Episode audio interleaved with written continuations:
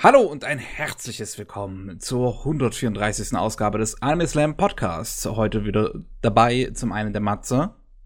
Hallo. Aber zu Gast haben wir auch wieder den lieben Anime-Spiegel. Servus, freut mich wieder da zu sein. Und ich bin auch da, die liebe Miki. Ja, ähm, den Ja, das, ob du so wirklich so lieb bist. Ja, das musst du ja, erst beweisen. Nachdem ich, nachdem ich einmal, nachdem ich heute ein Verhör bei der Polizei hatte, Ach, Bin ich wirklich alle, so lieb. Ihr habt alle so aufregende Leben. Krimis. Ich glaube, also. In Farbe. So, so, letzten Endes ist es nicht so aufregend, wenn halt die Polizei einfach so gechillt in, in dein Haus kommt und so meint, ey, sie werden, sie, sie wurden beschuldigt, dass sie ähm, im Besitz einer illegalen Waffe werden und ich denke mir so, aber ich habe keine. Und die sehen das auch so, aber und dann muss halt alles noch, ja, dann müssen halt im Prinzip nur noch, wie nennt man das, muss halt nur noch Bürokratie erledigt werden. Also, wenn die Polizei es zwar nicht offen sagt, aber so einfach nur du aus jeder Pore es merkst, zum Sinne von wegen, bitte haben sie Verständnis dafür, dass wir diesen Scheiß machen müssen. Das ist unser Job. ja, tut die, diese ganze Sache, ehrlich gesagt, nervt mich auch, weil es nur Verschwendung von Zeit ist. Mhm. Ähm, aber was ich eben sagen wollte, ist, ähm, der liebe Anime-Spiegel, den hatten wir schon mal bei, das habe ich im Hintergrund gerade, während wir dieses kurze Gespräch hatten, übrigens rausgesucht, weil ich es wirklich nicht mehr wusste. bei 110 schon mal zu Gast, Podcast wow. 110. Und das ist etwas mehr als ein Jahr her, ne? Könnte ja, sein. Dazwischen ist einiges passiert. Ja, ui, definitiv. Ui. Ich guck mal, wann, wann kam das raus? 16.10.2018 kam das raus. Da war ähm, ich ja noch ähm, jung. jung und unschuldig. ähm, da hat unser lieber Anime-Spiel schon mal eine kleine Vorstellung gemacht. Ähm, und wir haben schon über seine Lieblingsanime und sowas geredet. Gibt's, gibt's was Ergänzendes? Ist, ist ein neuer Lieblingsanime dazugekommen? Oh, ich weiß ehrlich gesagt gar nicht mehr meine Antwort, aber naja, ich habe jetzt seitdem meine weitere Liebe zu Gundam immer noch gefunden, immer mehr gefunden. Das ist schon mal, ja, das ist schon mal etwas. Und ansonsten gerade mal selber gucken, ob überhaupt was dazugekommen ist. Ich habe zwar sehr viele Titel, sehr gute mittlerweile gesehen. Aber ob ich dann neue. Ma okay, manga-technisch bin ich jetzt weiter. Ich lese jetzt gerade viel mehr Manga, als ich Anime schaue. Hui, hui, hui. Ah, okay. Da habe ich jetzt zum Beispiel Act Age für mich entdeckt oder äh, Lolli Lollipop and the Ballad. Okay.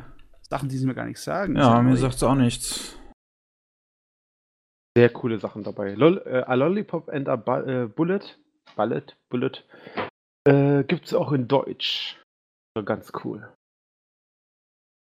Und ja, ansonsten, ich bin äh, Blogger, ehemals kurzzeitig bei Sumikai gewesen, jetzt wieder eigenständig aktiv. Das war Und ganz simpel nur animespiegel.de, glaube ich. Genau. Ja. Und genau, ja, 29 mittlerweile.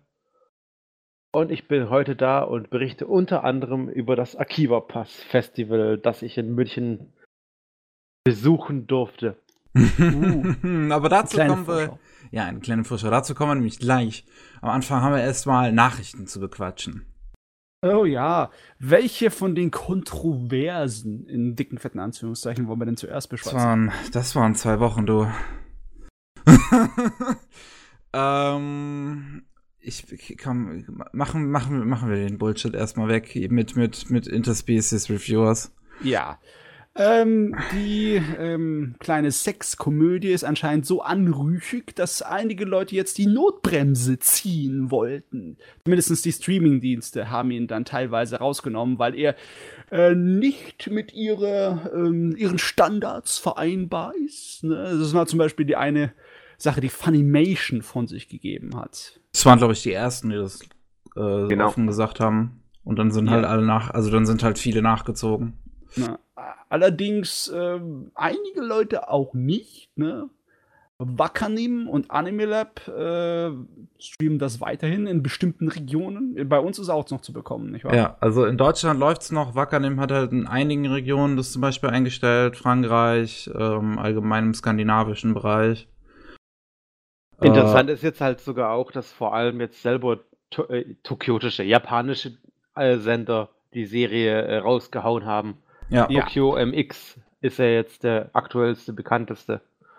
Er läuft dann stattdessen natürlich noch auf anderen Sendern, aber auch ein japanischer Sender hat gesagt, nö, das kommt mir nicht ins Fernsehen. In Japan kann ich es fast schon eher verstehen, weil ähm, die sind in gewissen Sachen, nicht in allen, aber in gewissen Sachen sind sie schon ziemlich prüde für das, was auf, äh, was auf dem Fernsehen zu zeigen gilt. Da, ja. ja gut, Haus der Nachtprogramm und fertig. Anime ist eh nur noch Nachtprogramm teilweise. Also, ja, kann man so sagen, ne? aber ich habe keine Ahnung. Also inhaltlich ist die Serie ähm, ungefähr genauso verrucht wie viele andere edgy Serien aus den letzten Jahren auch. Nichts viel anderes, nur dass es halt jetzt hier ein bisschen direkter ist. Hast du halt eigentlich, um also ich, wir hatten beim letzten Mal über die ersten zwei Folgen geredet, hast du eigentlich noch ein bisschen weiter geschaut? Äh, ich habe die dritte Episode geguckt, aber pff, das war ja. ja auch nur, nur Service. Es war ja auch kein, war, war gar nicht lustig, wirklich, die dritte Episode. War einfach nur Porno. Wobei ich ja jetzt heute gelesen habe, ist, dass die Adaption eigentlich viel krasser ist als der Manga selbst. Ja, ich glaube, und ich glaube ich, und ich glaube auch, das ist das Ding gewesen. Funimation und alle anderen, die haben sich wahrscheinlich auf die Manga-Vorlage vertraut, dass das nicht so mhm. extrem ist. Und die hatten jetzt halt dabei ihren Spaß gehabt, das Ding komplett. Ja, also Vermutung, die ich auch gehört habe, ist, dass der Produzent, äh, also dass die Produzenten hinter der Serie bei Lizenzverträgen nie quasi deutlich gemacht haben. Wie krass das wird. naja. Ähm, ich, ich, ich muss ja sagen, ich, kannst halt in, in, gewisser Weise aber auch nachvollziehen. So Funimation nimmt es halt raus, Amerika sowieso so ein bisschen prüde. Äh, Funimation ist sowieso da größter, ähm, ich, ich, größter Straftäter sozusagen, was das angeht. Also auch hier die unzensierte Fassung von Tsuku, Tsuku Momo oder wie auch immer das heißt, haben die ja zum Beispiel nie veröffentlicht, obwohl sie den, also sie haben halt gucken, Tsugo, ja, Tsugo Tsugumomo. So. Ähm, hat Funimation jetzt zum Beispiel auch in den USA äh, die Lizenz zu und auch auf das rausgebracht, aber halt nur in zensierter Fassung. Das ist natürlich idiotisch, Geld zu verlangen für eine Kauf-DVD, die zensiert ist. Das hat man in Deutschland in den 90ern gemacht. Das war schon idiotisch dort. Ja, ähm, aber da, da, sind natürlich viele Diskussionen, bla bla bla, rund, rund, rund gegangen. Du hast halt viele Leute, die einfach nur dann schreien, bäh, so und bäh, ihr zieht den Schwanz ein, ihr Loser. Man das geht natürlich ein bisschen tiefer als das. Man muss halt bedenken, so, so, so jemand wie Funimation, da, da steht halt Sony dahinter, die wollen halt gewisse Werbepartner. Da passt mhm. Interspecies Reviews vielleicht nicht so ganz rein. Die Sache ist die da gibt es zwei interessante Punkte, die man hier besprechen könnte. Einmal, inwieweit unterscheidet sich dieses Interspecies Reviewers von den anderen fast schon expliziten Edgy-Serien aus den letzten Jahren? Und inwieweit unterscheidet sich es von anderen Fernsehen- und Streaming-Programmen in der Art und Weise, wie explizit es ist, dass es das verdient, äh, runtergenommen, ausgenommen zu werden aus dem Programm?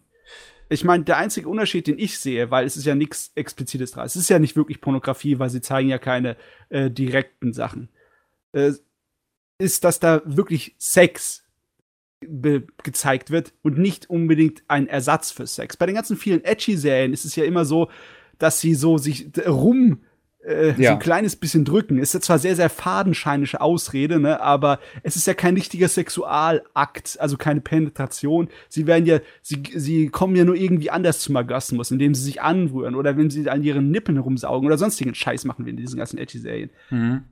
Und hier ist es doch eine, wirklich dann Prostitution. Vielleicht das äh, ist einfach nicht nur vom Machartigen, sondern einfach vom Inhaltlichen, die Leute dann gesagt haben, so, das ist aber irgendwie schlecht. Ne, ja, natürlich ist er halt ein bisschen krasser auf der einen Seite, weil es halt, also ich, ich finde die Prämisse halt auch an sich nun mal sehr geschmacklos, dass es halt darum geht, dass Männer bewerten, wie gut gewisse Arten von Frauen im Bett sind. Also hier halt ja. in dem Fall Rassen, aber meinetwegen. Wer weiß, vielleicht kommt ein Spin-off, wo es genau andersrum ist. Ist ja bei Cells at Work hier genauso. Da haben sie auch eine Genderband-Version gemacht. Ja, das Man ist, ja glaube ich, ein bisschen, bisschen bisschen anders so. ja, sagen wir es mal ähm, so, in, haben sie ja schon in dem Interspecies Reviewers gemacht. Die, die Jungs wurden alle schon abgestempelt nach Penislängen. Das ist, ist der. Ja, Also, äh, Die aber Serie ist, ja, es war geschmacklos, aber so mies ist sie halt nicht. Sie ist halt, ja, aber sie ist auch nicht gut, das will ich jetzt nicht ich, ausführen. ja, ne? ich, ich, ich, ich habe halt ein bisschen äh, so im Hintergrund verfolgt, so Blogartikel und sowas dazu gelesen, so Episodenzusammenfassungen und sowas. Ähm, und halt gerade bei Episode 3, 4 ist mir aufgefallen, dass es halt nochmal eine Stufe krasser geworden ist, sozusagen, nochmal, also nochmal eine Stufe geschmackloser. Ich habe es jetzt selber nicht genau gesehen. Ich, ich, ich, ich weiß nicht, was, was, wa- was die Serie alles genau macht. Ich habe halt Vorwürfe von Homophobie zum einen gelesen. Ich weiß es, wie gesagt, ich weiß es nicht. Ich kann es nicht unterstreichen, aber was ich gesehen habe, ist jetzt zum Beispiel eine Figur, die so ein bisschen aussieht wie 10, 12 so vielleicht, die Sex hat, was ich dann schon wieder halt fragwürdig finde. Ja, Aber ja, das ist so ein Problem bei Anime, ne? Da sehen viele Figuren aus, als wären sie, was weiß ich, 15 oder so oder 13. Ich finde, es kommt halt, also klar, das ist halt bei, bei Screenshots das ist immer ein bisschen schwer zu sagen. Ich habe nur so ein paar Videoausschnitte von der Serie gesehen, aber das wirkt halt, also bei mir ist halt deutlich, wenn es zu einem Problem wird, ist es halt, wenn es eine kindliche Figur ist, die sich halt auch kindlich benimmt und die dann äh, Sex hat. Das ist zum Beispiel, ist mir das auch zu weit gegangen bei, wie hieß das, Masugaku in HH. Ähm, Ja, gibt's aber ich denke auch mal- eine Siebtklässlerin. Ähm, Dort war es meiner Meinung nach schlimmer, weil äh, die haben die wirklich als auch so definiert als ein junges Mhm. Mädchen. Das war ja auch ihr Charakter. Die hat sich Mhm. auch so benommen. Und das ist in dem Interspecies Reviewers nicht so. Das sind ja alles erwachsene Fantasy-Figuren. Die sehen dann halt teilweise nur so aus. Und die reißen halt dann Sprüche, weil sie halt Erwachsene sind. Und äh, ähm, Gut, aber ich glaube, das ist jetzt eh ein Thema, was jetzt äh, auch ein Spezialpodcast sein könnte. Jetzt Ja, schon. und so. Ich denke mal, wir sollten mal weiter nächsten Punkt gehen. Wenn ich das jetzt mal. Ja, okay. Oder? Eine Sache wollte ich noch fragen. Hier, ähm, Anime. Realfilmserien mit sehr viel expliziten Sexszenen haben wir ja schon seit vielen Jahren im amerikanischen Fernsehen, im HBO oder sonst irgendwie und im Streamingdiensten sind normal, ne? Das Mhm. gibt. Das Leider. ist- wird akzeptiert. HBO geht nicht ohne, also zwei Minuten ohne Sexszene geht halt nicht bei HBO. Dann, äh, Netflix genauso. Dann fragt man sich jetzt hier, ähm, wie deutlich ist das, dass Anime noch in einem anderen Standard noch bewertet wird? Und wenn dann etwas, wenn eine Sexkomödie daherkommt, dann sagen wir, nein, nein, das geht doch wohl gar nicht. Es, das ist bei mir, wie gesagt, nicht mein Problem. Ähm, ich bin tatsächlich sogar Befürworter von Sex und Anime, so, dass das irgendwie verwendet wird als ein, äh, keine Ahnung, ähm, Parasite zum Beispiel. Hat ja auch relativ gegen Ende eine Sexszene, die Mhm. halt dazu Spoiler. dient, ähm, die beiden Figuren, also die, die Love Interests halt, äh, deren Beziehung zu verinnerlichen. Und sowas sieht man in Anime ja relativ selten. Wenig. Ähm, ja. und ähm, von, von, daher, ich fänd's schon gut, wenn man das halt öfters machen würde, weil Anime sich das halt sehr selten traut. Bei Ishiko, also bei Interspecies Reviews, ist es halt einfach, was Ja. diese Serie ist. ja, es ist nur zu, als Gag und als Ausschlachten, ne? ja. Ach Gott, auf jeden Fall, das war der eine große Kontroverse, wo die Leute. Die andere war ein bisschen kleiner, aber dafür etwas, vielleicht sogar etwas geladener. Mhm. Und zwar in dem My Hero Academia Manga.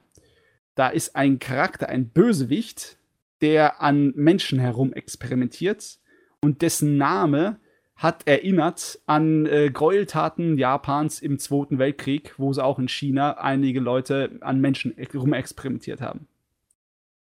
Und das äh, hat gleich natürlich eine bösartige Reaktion ge gegeben. Das Lustige war, de- von den Piratenseiten kam das zuerst. Bevor das Ding überhaupt in Japan zu äh, Verfügung stellte, ne? also bevor das überhaupt im Print war, in dem Manga-Magazin, in den serialisierten, haben die ganzen äh, Leute in Japan schon davon mitbekommen, dass die Leute darüber ausflippen, weil es halt irgendwo auf einer anderen Piratenseite in China oder Korea aufgetaucht ist.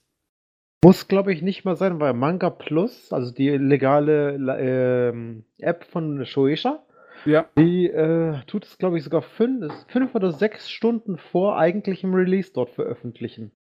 Okay. Das Kapitel. Die haben hab- da das jetzt geändert. Deswegen, also, es muss nicht die illegale Seite gewesen sein. Ja, ich habe mich jetzt nur an die Artikel von Anime News Network gehalten. Ah, okay. Die haben das irgendwie da gesagt.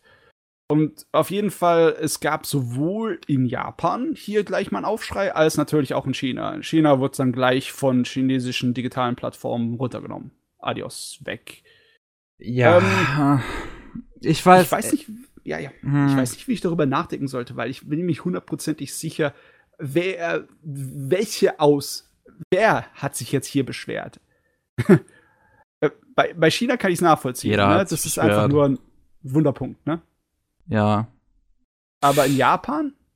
Ja, in ähm, Japan ist es halt, also man muss auch sagen, Horikoshi, äh, der Mangaka von My Hero Academia, hat sich sofort entschuldigt.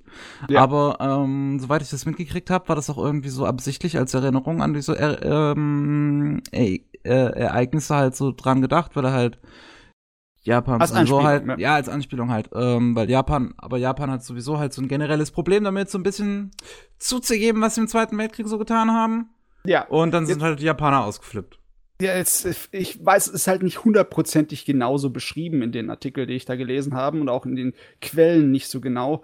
Und der Twitter von Horikoshi gibt mir auch nichts genaueres her. Ähm, also bin ich mir nicht hundertprozentig sicher. Ich weiß jetzt noch nicht mal genau, ob es wirklich absichtlich war oder ob es nur ein Zufall war?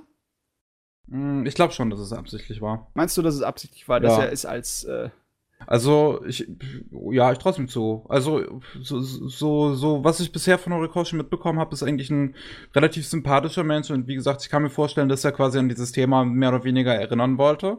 Mhm. Ähm, und ja, das halt bei japanischen Konservativen halt nicht so gut angekommen ist. Das ist jetzt natürlich schwer zu wissen, ne? weil ähm, der Aufschrei aus China kam zuerst, bevor der Aufschrei aus Japan kam. Und ich meine, denen ist ja auch die äh, globalere Leserschaft relativ wichtig. Ne?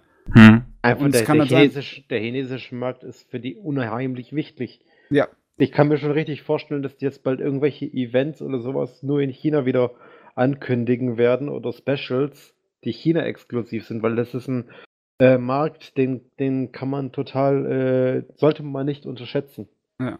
Ich meine, und wenn der Markt sagt, äh, das wollen wir nicht, das finden wir geschmacklos, dann ist es vielleicht ein bisschen äh, einfacher nachzuvollziehen. Als wenn jetzt nur aus äh, Japan Schreierei gekommen wäre und hm. der Rest der Welt wäre still geblieben.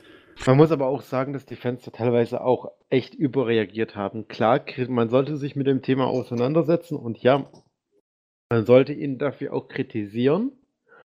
Aber was ich da ja schon Videos gesehen habe, wie die Leute Manga wegwerfen oder solche Geschichten. Oder verbrennen, ja, irgendwie so. Das, das, das pa also Papier komplett verschwenden.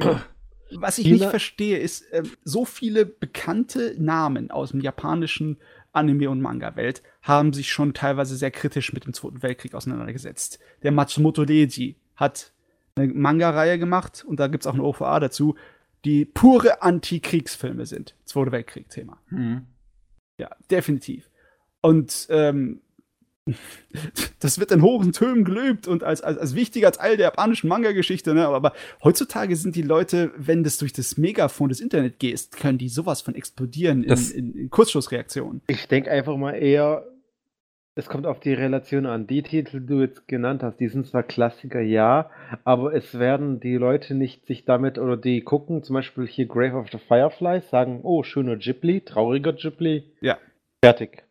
My ja, Hero Academia ist ja einer der Exportschlager. Ja. Da, da, da, die Leute gucken da viel krasser drauf. Und es ist, jetzt gelinde gesagt, ja, nur ein Schonen. Ja, aber es ist halt Massenmarkt, ne? Genau, und deswegen, dass da Leute viel mehr drauf gucken und re dementsprechend reagieren, das ist leider, sage ich jetzt mal, normal. Man muss, ich muss auch sagen, so, also soweit ich das mitbekommen habe, ähm, zwar so, so nette, recht nette Intentionen vom Horikoshi, aber halt auch ein bisschen schwierig so, so gehandhabt. Ja. Äh, würde er diese Themen, hätte er diese, ich, ich, ich, muss aber sagen, ich kenne My Hero Academia nicht so gut kenne nur die Anime-Serie, die drei Staffeln. Weiter gucke ich nicht oder interessiert mich nicht. Er hätte solche Themen früher verstreut einfügen sollen. Jetzt nicht auf einmal. Jetzt so von dem her, was ich jetzt. Ah, hat er ja, hat er. Ähm, du hast mitbekommen, dass da äh, modifizierte Wesen und künstliche äh, Helden und Zeugs da rumspringen in dem Hero Academia. Du hast die Nomen da gesehen, diese ekligen Monster, wo das Hirn so frei liegt, ne? Ah, ja, stimmt, ja. Ja, ja. Da war ja was. Es geht halt darum, dass einer der Bösewichte äh, an Menschen herum experimentiert, was so äh, Heldengenetik angeht. Oder beziehungsweise Fähigkeitengenetik. Das ist halt nicht so direkt gewesen, wahrscheinlich, ja? Wie Ja. das jetzt hier. Nicht unbedingt, es war, beziehungsweise es war halt nicht explizit. Ach ja. Uiuiui, ui, ja, Es- die Leute können sich aufregen, aber es gibt auch eine ganze Menge Sachen, über das man sich freuen kann. Darauf können wir auch hier zukommen, oder? Es gibt Sa wo- worüber. was denn? Ein, ein Thema, also okay, das einzige Thema, worum man sich freuen kann, äh, Castlevania Staffel 3 kommt. Das ist Am das Einzige, 5.. über das du dich freuen kannst. Was haben wir denn noch? Ja, okay, Ähm, das kann man sich freuen drüber. Ich meine, im März kommt sie schon, die dritte Staffel. Das ist relativ ähm, kurzweilig, ne? Also im Sinne von wegen äh, nicht viel Vorlauf. So, oh ja, in zwei Monaten kriegt ihr, oder in, in einem Monat kriegt ihr das nächste fertig. Gott, ich freue mich, dass wir es endlich bekommen. Irgendwie bin ich, Ich das habe so lange gewartet. Normalerweise dauert, äh, lassen sie dich auch ein bisschen mehr Zeit mit der Ankündigung sagen, ja, in einem halben Jahr kommt es, aber nee, nächsten Monat, bumm. Ja, Ich dann. muss sagen, ich habe es nicht gesehen. Mich interessiert es auch nicht. Ich habe die Spielereihe nicht gespielt. Ah, das kann man selber mal reinziehen. Besonders wenn du so äh, gotische äh, Vampir-Fantasy-Action magst. Weiß nicht, spricht mich nicht an. Ne? Ja, schade. Aber es gibt ja noch mehr in der See, in mehr an Anime, das wir uns vor uns hier ist. Hier.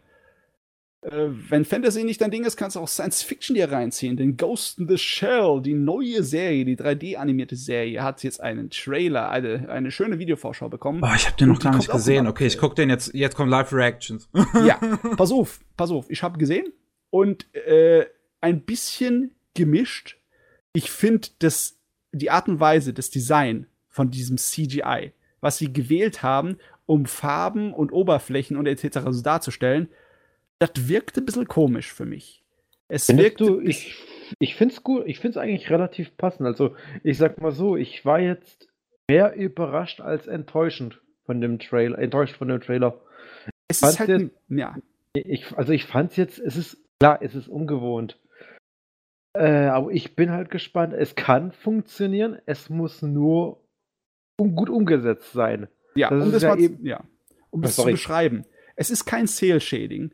Es ist aber auch keine realistische CGI-Art, wie zum Beispiel Final Fantasy Spirits Within, sondern es ist so eine äh, komikhafte Computerspiel-Zwischensequenzartige Sache.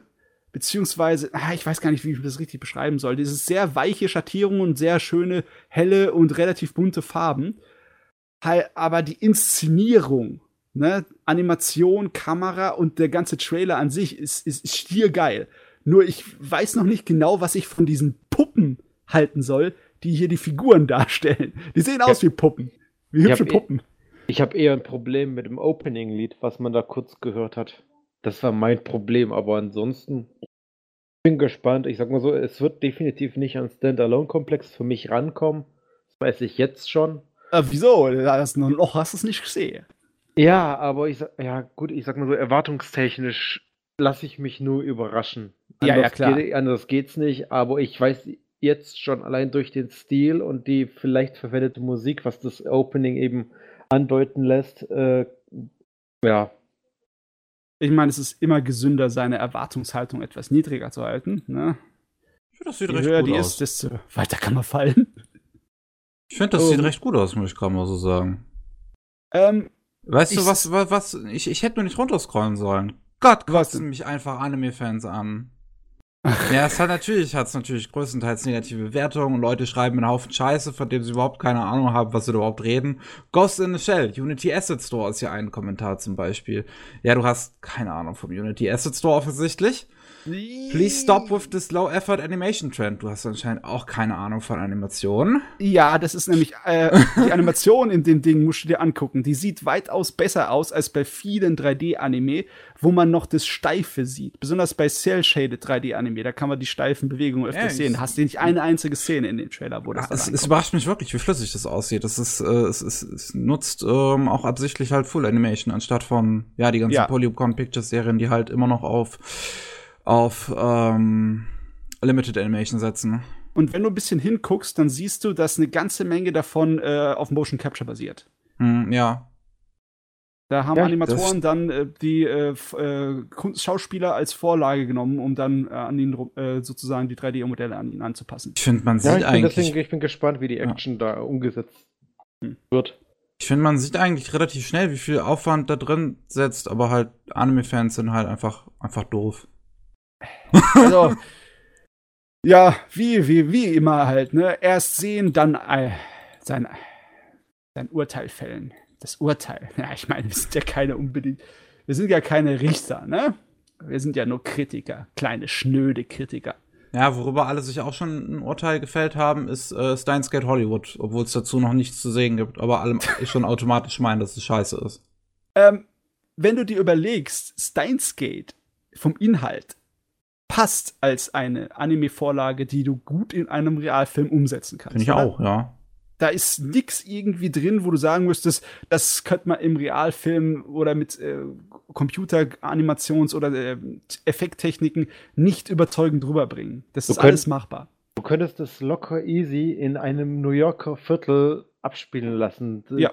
Die, die, die, diese ganze Flair von Akihabara, also diese, sag ich mal, Großstadt-Flair, aber trotzdem klein, so in der Richtung, das passt wunderbar nach New York. Also gut, es sollte jetzt natürlich, wird wahrscheinlich keine Mikrowelle sein, es wird wahrscheinlich irgendein anderes Gerät sein, kann ich mir vorstellen.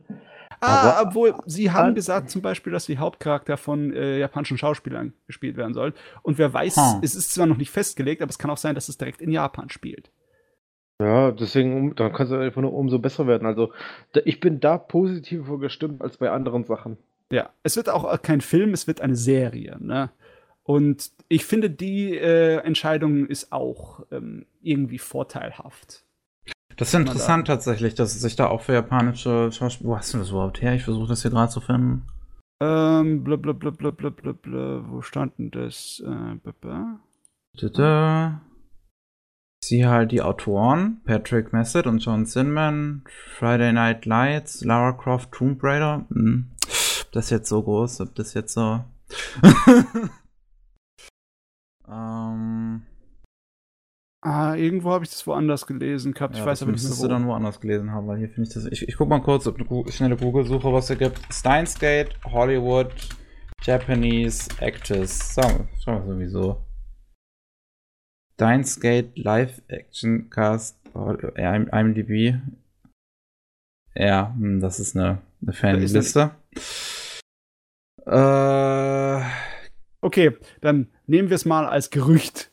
Das ist wahrscheinlich sowieso sicherer. Das Ich meine, es, es, es, es wäre interessant. Ähm, das das, das äh, Sky, ist ja von, von, von Skydance wird das gemacht. Die arbeiten auch an einer Adaption zu Sword Art Online.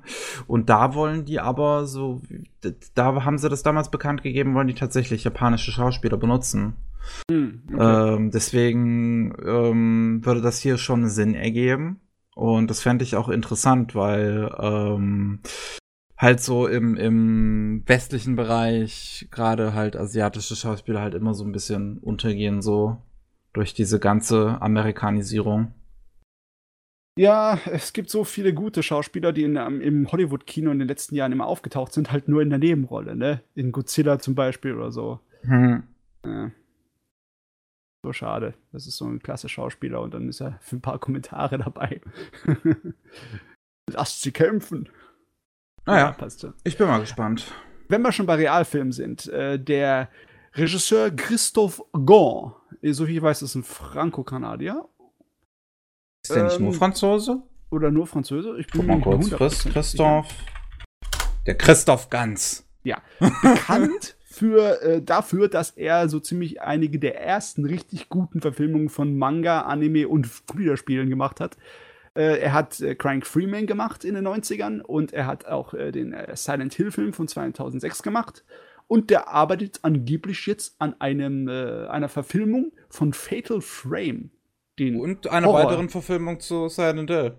und ein neuer Silent Hill Film. Ich bin mir nicht so 100% sicher, ob ich einen neuen Silent Hill Film will, aber der Fatal Frame Film, ja, diese äh, Geister- und Fotografie- und äh, horrormäßige Angelegenheit, das wird mich interessieren. Ja, ähm, auch wenn er hier sagt, dass der Film in Japan spielen wird und weil das ja sowieso überhaupt wichtig ist für Fatal Frames, also für, wie ist das nochmal bei uns? Project Zero, glaube ich. Das könnte sein, ja. Ähm, und ja, Jap japanische Folklore ist halt nun mal sehr wichtig für das Fatal Frame Franchise und das ist halt wichtig, dass er das nicht, ja, dass, dass das halt nicht weggenommen wird und das wird ja anscheinend auch nicht. Lustige Sache, ne? Das wusste ich zum Beispiel auch nicht, weil ich diese Spiele nur Freunde hab spielen sehen, dass das Original in Japan, ähnlich wie Resident Evil, einen anderen Titel hat, namens Zero, und dann Europa und Deutschland mit Project Zero näher dran ist am japanischen Titel als die Rest der Welt. Ja. Naja, egal. Passiert. Passiert. Ich finde es ich find's nur lustig, dass ein neuer Silent Hill-Film kommt, so kurz, na kurz, ähm, also nicht allzu lange Zeit, nachdem in Japan die, ähm, wie sagt man, die Gesetzesgebung zu Glücksspiel etwas strenger wurde, macht Konami plötzlich wieder Spiele und neue Dinge mit ihren IPs. Ja, hm. ja. ich hatte auch gedacht, dass eigentlich alles, was Konami sozusagen an Rechten innehält, jetzt im Endeffekt erstmal gestorben ist, solange sie Geld machen können mit ihren äh, Glücksspielmaschinchen.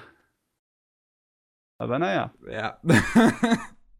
was haben wir dann noch? Wir haben noch ein paar Ankündigungen für Nachfolger, wie zum Beispiel unser kleiner Schleimball. That time I got reincarnated as a slime. Zweite Staffel kommt im Herbst. Und dasselbe Studio wird es wieder machen, Studio 8-Bit, was mich freut, weil die haben den toll animiert, den kleinen, den Schleim, Schleimball.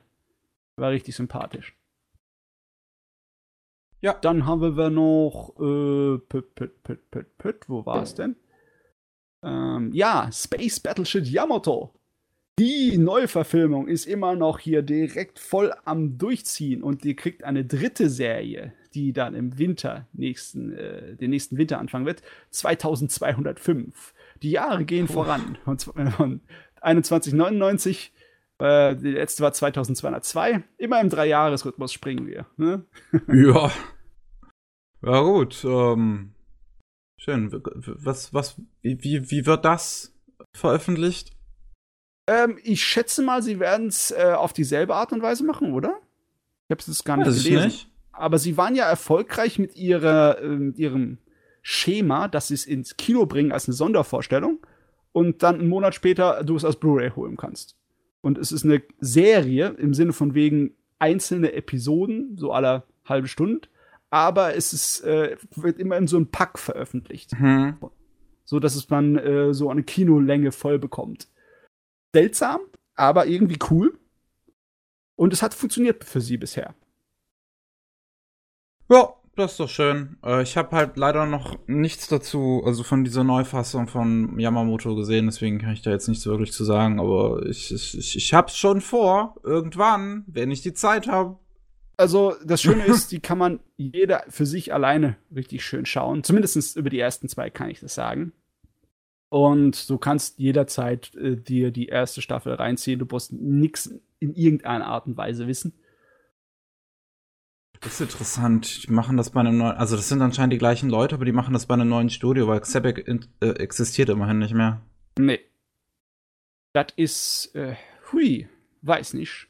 Hoffentlich kriegen sie doch alles zusammen, aber ich, äh, so talentiert wie der Haufen ist, glaube ich, kriegen die das hin. Ja, mal gucken. Ja. Ja. So, da äh, haben wir jetzt noch was. Ah ja, stimmt. Wir haben noch einen kleinen Überblick für die Wirtschaft. Und zwar, die Digitalwelt in Japan holt ja auf. Man darf aber nicht vergessen, dass sie immer noch etwa ein Viertel von dem äh, äh, ist, was äh, der Druckmarkt sozusagen verkauft. Ne? Der, da ist äh, etwa so 11 Milliarden Dollar wird im, bei Druck verkauft, was Manga und Anime und etc. angeht. Hm. Und etwa, ähm, ja, so etwas weniger als drei Milliarden ist dann digital.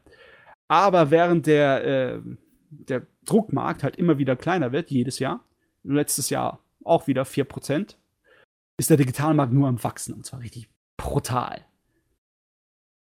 Ja. Also zwischen 23 und äh, 29 Prozent, das ist unglaublich. Es ist zu erwarten, würde ich jetzt mal sagen. Ist zu erwarten. Ist sogar so stark äh, gestiegen, dass der gesamte Markt nicht mehr im Minus ist. Hey! Der Verlagmarkt für Manga ist nicht mehr im Minus.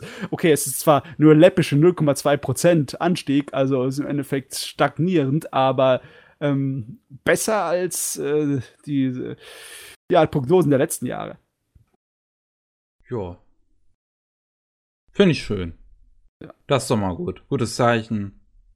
Bam. Weißt du was? Ich hätte nachgucken können, aber ich weiß es nicht auswendig, wie es bei uns ist, vom Verteilung. Aber. Ja, bei uns ist wahrscheinlich irgendwie so, keine Ahnung, 100 zu 1 oder sowas. Wie meinst du Druck, Druckmanga ja. zu digitalen Manga? Ja. Ich glaube, das kommt darauf äh, wirklich auf den Titel drauf an. Es gibt Titel, die sich wahrscheinlich auflagentechnisch nicht unter 300, 400 äh, äh, verkaufen und andere, die wie heiße Semmeln weggehen. Ja. Beispiel, bestes Beispiel ist ja Tokyo Ghoul. Das ist, glaube ich, jetzt die achte oder zehnte Auflage, keine Ahnung. Meine Schnute, das ey. Passt schon traurig. Dass die heute immer noch so viel Hunger auf das Zeugs haben, ey. Ja, wie, wie, wie die Gule auf Menschen. Wahnsinn. Dö, dö, dö, man muss aber auch natürlich sagen, wenn man jetzt auch international geht, ich habe ja jetzt ein bisschen Werbung machen, einen. Beitrag mhm. geschrieben, über wo man Manga legal online lesen kann, ne? Mhm. Äh, gerade für den englischen Markt, das ist so riesige Auswahl mittlerweile. Es gibt einen, einen, einen Anbieter, der bietet nur, also digital zum Kaufen, äh, äh, Shoujo-Ai Anime, äh, Manga. Ja, das, oder siehst du, wie groß das, das meine, Ding geworden ist. Meine, meine Zielgruppe. Also. Oder, oder okay, äh, drei oder vier, die sich nur dem Boys Love verschrieben haben. Okay, ja, damit, damit lässt sich auch größer. gut Geld machen. Boyslauf ist etwas größer, aber dass du allein nur mit Shoujo-Ei eine ganze Sparte an sich am Leben erhalten kannst, eine firmamäßige, das ist äh, schon mal, das zeigt, wie groß der verdammte Markt geworden ist in der Digitalwelt. Ne? Ja, und in Deutschland hast du nur noch sowas wie Isneo, das ist so wie in Amazon, nur halt eben auf der Switch, sage ich jetzt mal. Ach, das auf der Switch, okay, doch, dann kenn ja. ich es doch. Äh, und eben Conan wöchentlich, das ist auch noch ganz cool. Du mhm. kannst legal Conan wöchentlich lesen. Oh, das weiß ich gar nicht. Äh, ein Euro pro Kapitel wollen sie. Wo? Äh, so wie ich herausgefunden habe, wo du zum Beispiel auch bei Amazon und sowas kaufen kannst. Das heißt Conan Weekly, irgendwie so in der Richtung. Okay. Aha. Digitale Manga über Amazon. Ja, ja das so. ist so die Zukunft. Oh, und ja, gut, aber das, ah, ja. halt wirklich die, das waren die einzigen Beispiele in Deutschland. Es ist Richtiges verschlafenes Nest, sage ich hm. jetzt mal. Ja Gott, warum kann Deutschland nicht ein bisschen Gas geben, was die Digitalisierung angeht? Hier. Ja gut, es gibt aber auch halt viel, immer noch sehr viele, die eher haptisch haben möchten. Das ist halt ich mein, bei Manga und Anime so. Ja, also ich, mu ich muss auch sagen, beim Manga ist es mir tatsächlich, ich bin da jetzt nicht so irgendwie konservativ eingestellt, dass ich sage, oh, ich habe alles lieber haptisch, aber bei einem Manga ist mir dann tatsächlich doch ein bisschen lieber, dann kann ich auch alles so, so mehr die Details ein bisschen besser angucken, als wenn ich das jetzt auf meinem kleinen Handyscreen oder so mache. Ah, ja. Aber es wäre halt schön, wenn da halt irgendwie mehr Sachen so, so, dass mehr digital angeboten wird. Ich meine, es gibt einiges, glaube ich, mittlerweile auf Amazon ähm, digital, aber zum Beispiel, dass wir halt, ja, sowas wie Detektiv Conan Weekly ein bisschen mehr hätten, sowas, also deutsche so, Simul. Würde Manga. es einen äh, Anbieter geben, wie jetzt eben die ganzen englischen, wo du wie bei Netflix ein Monatsabo abschließen musst? Oder sowas, du dann jeden ja. gebundene Ausgabe digital bekommen kannst. Das, du, die würden Kohle machen mit diesem System. Ja, irgendjemand kommt irgendwann drauf. ja. Hoffnung. Die Hoffnung stirbt zuletzt. Man darf nur noch hoffen, aber es ist halt schade. Richtig verschlafen. Das ist wirklich schade. So, äh, haben wir jo, noch was? Ich habe noch ein paar Kleinigkeiten. Zum einen ein neuer Film von Studio Colorido wurde angekündigt, also das Studio hinter ein paar schönen Kurzfilmen und auch letztens dem Film mit den Penguin, Penguin Highway. Ähm, da wird ein neuer Film von Mario Okada entstehen. Und zwar, der heißt Nakitai Watashi wa Neko wo Kaburu, also übersetzt, äh, ich, ich möchte, äh, wanting to cry, I pretend to be a cat. Ich möchte weinen, ich möchte so tun, als wäre ich eine Katze. Äh, ja, okay. Oder wahrscheinlich ist gemeint, immer wenn ich äh, heulen möchte oder wenn mir zu heulen zumute ist, Dann Möchte tue ich so, als wäre ich eine Katze. Ah, okay, das, Keine Sorgen in der Welt. ja, ähm, sein erster Teaser zu Hause gekommen. Sieht, sieht doch aus wie so ein Colorido-Film. Die haben, finde ich, auch schon mittlerweile so einen gewissen eigenen optischen Stil, den ich eigentlich sehr mag. Ähm, äh, wie gesagt, er wird von Mario Okada geschrieben, Regie führt ähm, Junichi Sato, der hat unter anderem äh, Mahozo Kaitai Regie geführt ähm, oder Amanchu. Ja, ich freue mich. Ich freue mich immer mehr. Also ich freue mich sowieso generell immer auf Mario Okada Content und wenn ich dazu auch noch Cat Content bekomme, dann perfekte Kombi. Mario Okada plus Katze. The Power. Ich, ich bin mir sicher, so haben sie das Ding äh, irgendwie den Produzenten angekündigt, weißt du? So. Mario Okada plus Katze. Das ganze Internet wird uns gehören. ja. Äh, ich freue mich. Also wirklich. Ich finde, ähm, finde schön. Der erste Trailer sieht halt auch echt schön aus. Also, ja. Daumen hoch. Äh, was haben wir noch? Ähm, Kase veröffentlicht Flip Flip, was endlich auf DVD und Blu-ray. Yes. Darauf warte ich schon sehr lange. Und zwar so lange, dass ich mir vorher tatsächlich schon die britische Blu-ray gekauft habe und es jetzt zu spät für mich ist, aber. Ähm, Die Serie, von welchem Jahr war sie nochmal? 2017 oder 18? 2016. War 16 auch. Ja. Ui, ui, okay. Ähm, die hatten die damals im Sommercast gezeigt und da gab's halt lange nix. Ähm, Princess Principal hatten sie, was, wann war das? 2017, 18? Ich glaube 17. Ähm, auch im Simulcast gezeigt, also auch vom gleichen Studio halt, äh, von den gleichen Leuten mehr oder weniger. Und äh, dann hatten sie halt vor nicht allzu langer Zeit angekündigt, dass sie endlich Princess Principal auf Disc rausbringen und dann hatte ich schon, schon so kleine Hoffnung, dass Flip Flippers vielleicht auch noch kommt und jetzt ähm, ist halt endlich das offizielle Wort raus und Besten als Gesamtausgabe. Das wäre so cool. Hm, weiß ich, glaube ich, glaube ich nicht, dass wir das machen tatsächlich. Ähm, Cool wär's aber. äh, Cool, cool, cool wäre es definitiv. Aber das, es, es, es lohnt sich halt einfach. Diese Serie ist halt sehr, sehr schön. Also nicht nur inhaltlich, sondern auch optisch. Und wenn sie endlich dazu, also werden wahrscheinlich auch ähm, eine Synchro halt dann dazu machen. Und damit es an ein paar mehr Leute kommt. Und das sollte es auch. Weil das ist halt so kriminell übersehen, im Prinzip. Immerhin Gerade in Deutschland. Immerhin gibt es einen Anime on Demand Account darauf. Also kannst du Anime on Demand schauen. Immerhin. Ja, ähm, ja, aber ähm, ist halt trotzdem so. In Deutschland ist die Serie nie irgendwie, glaube ich. Bis auf die Ja. Die Hard Fans, die sich eh alles, was eher nischig ist, antun. Hm. Yep, yep, yep, yep, yep. Und Ah, ja. eine News noch. Ähm, endlich gibt's neue Nachrichten zu dem Anime zu Tower of God. Der ähm, koreanische Webmann war, heißt das ja, glaube ich, aus Korea, ne? Webtoon. Webtoon. Ja, ein Mann war. Webtoon. Web, Ähm, Web, Web, okay. Es ist, äh, ist nicht schwarz und weiß, ist nicht äh, die Manga-Variante, oder? Es ist, äh, sondern gefärbt. Und Das auf, ist äh, äh, durchgehend bunt. Äh, es ist, du liest es von oben nach unten sozusagen. Ja. Und genau, ist halt eben Südkorea. Jo. Ähm, da kam schon vor einiger Zeit so, also ich glaube, das ist jetzt wirklich schon lange her, dass da die News zu kam, dass sie halt das, ähm, äh, sie, äh, wie, wer hatte, irgendjemand hat den Deal mit Webtoon gemacht, also mit der Seite, wo es halt hieß, okay, wir bringen jetzt halt ein paar von den, ähm, Serien aus Webtoon und ähm, machen da halt Anime draus. Ich weiß, ich, wirklich, ich weiß nicht mehr, wer das war. Ähm, aber ähm, jetzt gibt es endlich neue Informationen zu der Adaption zu Tower of God. Und zwar soll die ab April 2020 starten, ähm, nachdem halt jetzt so lange stumm war. Und ich freue mich. So, Tower of God ist gar nicht mal so schlecht. Ja, ganz ehrlich, ich freue mich auch drauf, weil ich kann solche Webmanga oder Webtoons nicht wirklich lesen. Ich finde es zu nervig anstrengend. Das, die Art und Weise, wie die Paneele aufgebaut sind, sind einfach, äh, ich lese viel lieber die Manga-Variante und sowas. Dieses Runterscrollen durch den Passiert, ist Browser jedem macht halt, ist, ne, ist jeder das eigene, äh, eigene Vorlieben und sowas. Na, da, da kann der Anime mal kommen, das passt. Ja, damit. Ja. Gut, und das war's auch von meiner Seite. Alles klar, Ro.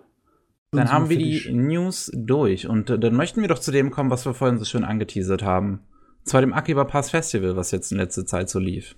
Und da warst du, lieber Anime-Spiegel, in München am 1.2. Ja, das war das war schön. Also, wo soll ich denn anfangen? Wir können ja, wir können ja die Filme nach und nach äh, durchgehen. Erstmal, dass du so, dass du so ein bisschen vielleicht deine Fazit über die äh, machen kannst und dann das Fest insgesamt. Nee, ich würde ich würd sogar noch weiter äh, oh. früher anziehen. Und zwar, äh, ich muss ja sagen, also ich gehe jetzt auf das Akiba Pass Festival oder ich bin auf dieses Festival gegangen, da hieß es ja noch Peppermint Anime Festival. Ja. War ja, das war ja, hieß ja erst noch so, das war ja erst nur rein Peppermint hm. in der Richtung.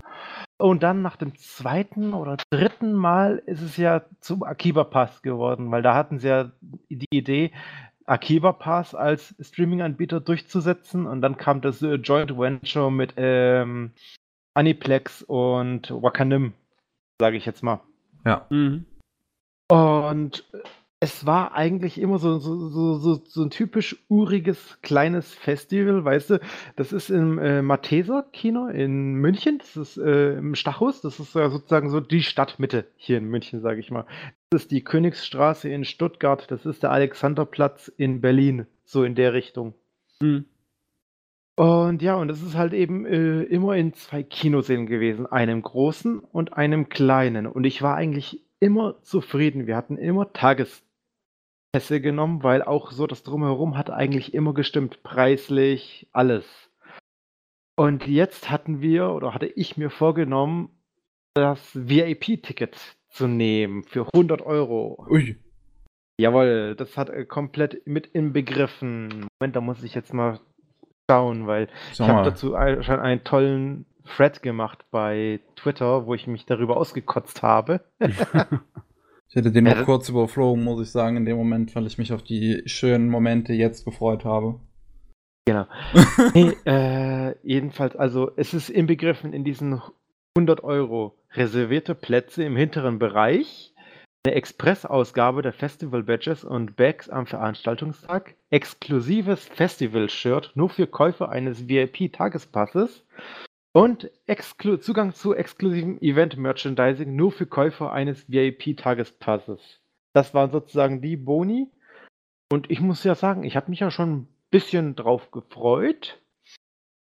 Und ja, dann kam schon die erste Ernüchterung, würde ich jetzt schon mal sagen. Oh, also, okay. äh, das, war, äh, das läuft ja immer an einem Samstag. Und äh, ich war da schon um kurz vor acht, glaube ich, ging das los. 8.30 Uhr, doch, 8.30 Uhr ging der erste Film. Oder 9.30 Uhr. 9.30 Uhr. 9.30 Uhr, genau. Und um kurz vor neun war ich schon dort, weil wir mal lieber ein bisschen früher schon mal noch einen Kaffee trinken, mich mit ein paar Leuten treffen, den Stand angucken, den sie dort immer haben, oder die Stände. Das sind drei größere Stände, wo man eben Merchandise kaufen kann. Auch noch ein separates Thema sein kann. Und dann ging es eigentlich gleich los. Und schon bevor das Festival überhaupt angefangen hat, gab es schon Diskussionen und Aufreger, weil es jetzt das erste Jahr ist, seit ich glaube zwei oder drei Jahren, wo es auch keine Ehrengäste dazu gab. Ich habe da selber mit, mal Pep Peppermint angeschrieben. Äh, letztes Jahr war zum Beispiel der äh, Aniplex-Chef vor Ort wo sie Soku Owari Monogatari gezeigt haben. Und das war richtig cool, weil du konntest halt mit dem Chef äh, von Bo äh, Chef, mit dem Chef von Chef und mit Aniplex zusammen äh, hast du den Film angeguckt und Fragen gestellt. Das war richtig cool. Ich habe da von denen auch Autogramme. Also das war so ein richtiges Event, wo du sagen konntest, oh, war richtig geil. Hat Spaß gemacht hinzugehen. Leute waren auch cool drauf und alles. Und dann kommst du halt eben dieses Jahr, kaufst du sie für 100 Euro ein Ticket, keine Ehrengäste. Ist ja einigermaßen verschmerzbar, wenn ja das Programm in Ordnung ist. Hier muss ich ja sagen, äh, dass man bei diesen zwei Seelen, die es halt gibt, krasse Qualitätsunterschiede sehen konntest. Du hattest halt eben einen großen Saal, wo die ganzen Highlights liefen und einen kleinen Saal, der, äh, sag mal so, Ramschware eigentlich war oder lief. Also Äh, jetzt, jetzt, jetzt ist halt die Frage. Ich meine, von den Zahlen wahrscheinlich ist, ich, ich, ich, ich habe hier den Plan vor mir. Kino 2 ist wahrscheinlich das größere. Würde ich jetzt mal vermuten. Kino 8 das kleinere. Ähm, aber ich glaube, bei einigen sind so diese Compilation-Filme von sowas wie Free und Haikyuu wahrscheinlich eher sogar noch das Highlight. Als das, was bei was halt im anderen Kino läuft. Ja, also und, und wenn man auch das äh, Programm halt eben anschaut, du hast halt, also ich finde, man sieht an dem Programm und halt eben mit der Tatsache, dass es keine Ehrengäste gab, dass das alles irgendwie schnell zusammengeschustert werden musste. Die hatten eine Deadline, bis dahin das Programm stehen musste und die konnten keine Filme besorgen, weil die letzten Jahre war es ja teilweise so, bis von einem Kino in das andere gelaufen und umgedreht. Mhm. Aber dieses Jahr war alles so gelegt, dass du halt wirklich durchgehend nur in einem Saal eigentlich gesessen, gesessen hast und fertig. Im Oh. anderen Saal, du hast da halt eben die zwei IQ-Filme, wo ich eh nicht verstehen kann. Da äh, sitzt dann halt die wieso man ganzen die auf- Fujoshis dran. Ja, aber ich verstehe einfach nicht, so man eben solche Filme auf so einem Filmfestival bringt. So Compilation-Filme. Der, der Sinn von Compilation-Filmen ist für was anderes. Ich verstehe es, ich akzeptiere es. Kann man, muss man nicht gucken. Aber wieso man das auf einem Boah. Filmfestival macht, das frage ich Das mich sind halt weil das das, exquisite Compilation-Filme. ja, Ja, nee, es fühlt sich schon so an, als hätten sie einfach was gebraucht, um die Liste voll zu füllen. Ja, nee, es ist halt wirklich so, weil wenn du vor allem die letzten Jahre, da war es glaube ich nicht mal so krass, weil wenn du so geguckt hast, Ich guck mal kurz, was wir 2019 zum Beispiel hatten. Akiba Pass Festival 2019. schau mal auch gerade mal selber, weil ich weiß es gar nicht mehr. München Plan, so einfach, damit ich das als Vergleich habe. Ich meine, die zwei großen Sachen, die dieses Jahr da im Festival kamen, waren ja natürlich Children of the Sea und äh, äh, Rascal Does Not Dream of Dream Girl, nicht wahr? Das waren die zwei. Genau, mal, die zwei aber Monster. Basti hat vor der Veranstaltung selbst gesagt, dass äh, Rascal das Highlight gewesen ist, weil sie Okay. auch eben das für die Goodie Bags äh, gemacht haben. Mhm. mit Banner und allem. Und ja, also eben, wenn du jetzt 2019 zum Vergleich hast, gut, er hat auch selber gesagt, sie hätten gerne Fate Stay Night 3 gebracht. Das wäre dann das Highlight gewesen. Mhm. Aber du hast 2019, du hast keinen Recap-Film. Keinen einzigen. Hast du schon was gefunden? Weil irgendwie, ich finde es nicht. Welchen würdest du dann meinen? Äh, nein, nein, ich, ich meine, hast du schon was gefunden von wegen, was 2019 lief? Ja. Weil ich, ich finde irgendwie keinen Plan. Kannst du den mal schicken? Jo, kann ich mal. Das würde mich jetzt nämlich auch mal interessieren. So. Ah ja. München, was haben wir denn hier 2019? Ja, das neueste Nonon Biori. Pankreas war dann ein großes Highlight. Ovari Monogatari. Fate natürlich, ne? Bringt auch immer die Leute rein. Ja, ja. Schon ein bisschen interessanter. Und ja, auf jeden Fall kein Compilation-Film. Und das, das, das hat halt einfach diesen wirklich faden Beigeschmack gemacht, was das halt das Ganze schon abgewertet hat, aber halt eben auch gewisserweise verschmerzlich ist, weil es halt eben auch nicht gewährleistet sein kann, immer die Top-Filme zu haben. Aber es gibt so viele Möglichkeiten. Romare jetzt ganz dumm. Dass sie halt Promare nicht hatten, ist halt. wäre halt so die Möglichkeit gewesen. Äh, und naja, und dann bin ich halt eben gleich in den ersten Film reingegangen, hab ein paar Leute getroffen, war kurzen Stand, äh, Überblick über die Stände gemacht, die noch nicht ganz aufgebaut waren. Dann bin ich dann in den ersten Film äh, Saikano, the Movie, oder How to Raise a Boring Girlfriend, the Movie, Ja. Finale. So, hi- so heißt er nämlich. Und Ja, und warst nicht begeistert. Nee, doch, ich war, ich war also zufrieden. Also man muss halt eben diese Serie zugute machen. Es Mhm. hat halt eben wirklich einen Eindruck einer wirklich generischen Standard edgy Harem Comedy Romance so in der Richtung. Es ist eine Light Novel Adaption. Äh, Cloverworks hat es animiert. Staffel 1 bis Staffel, oder bis jetzt bis zum Film, zwei Staffeln existieren, mehrere Mhm. Specials. Und es war halt wirklich das endgültige Finale. Die Light Novel ist abgeschlossen. Sowas gibt's auch, ja. Boah. Boah.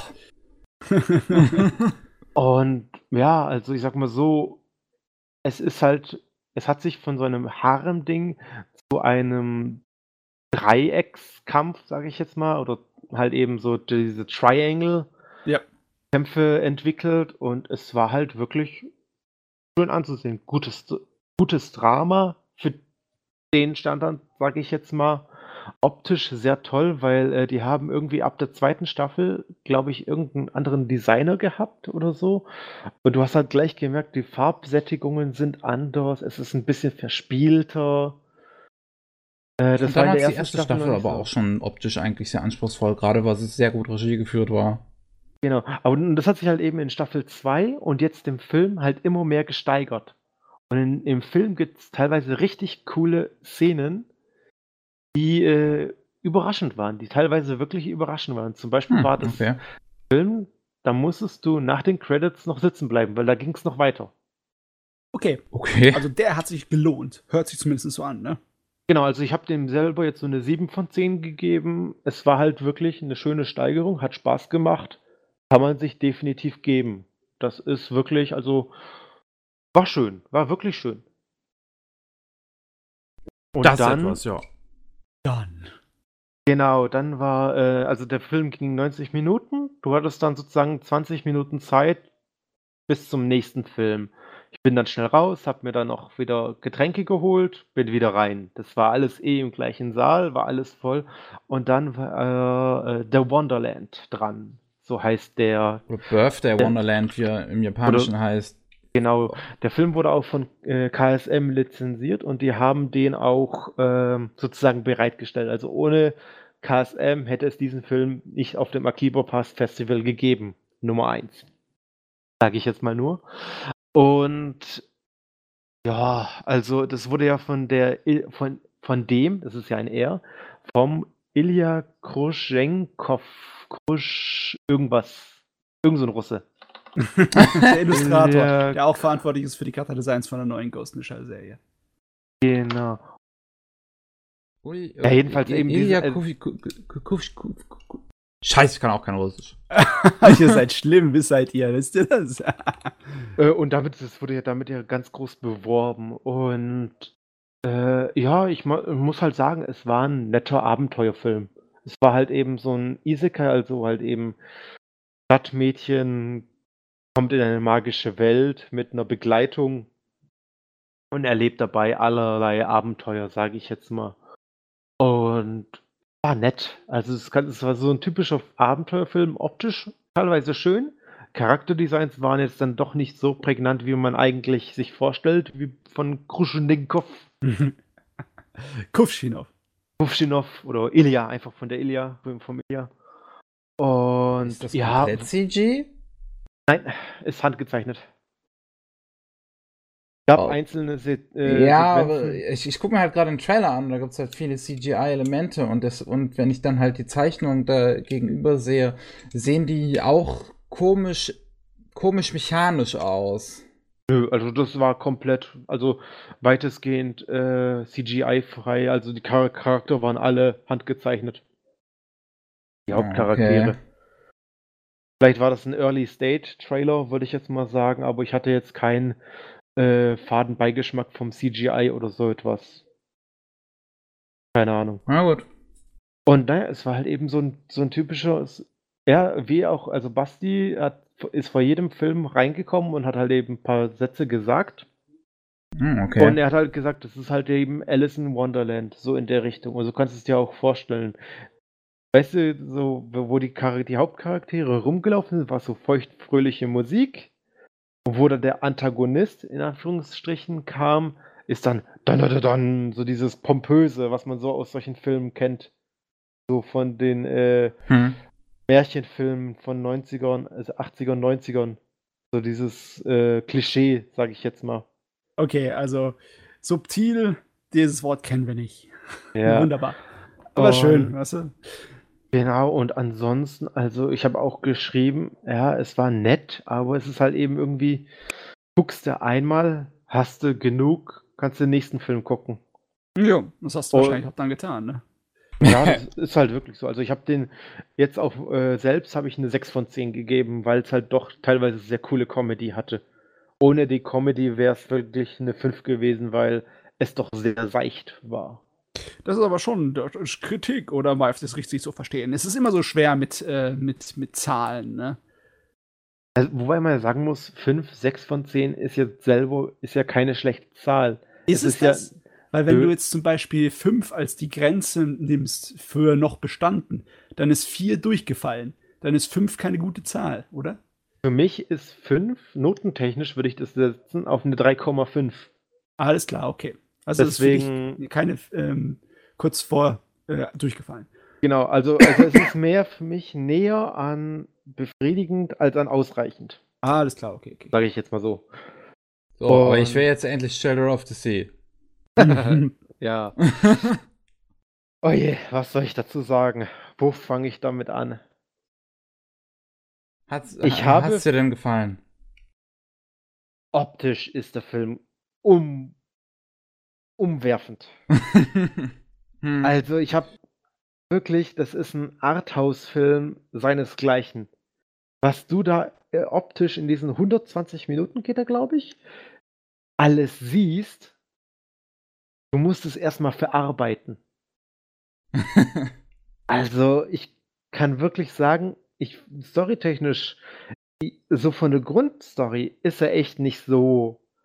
Aber die Themen, die er anspricht, die Umsetzung und halt eben diesen, dieses Design von den Charakteren, dieses Arthouse. Also, ich kenne nur den Manga nur ein bisschen vom rein durchblättern.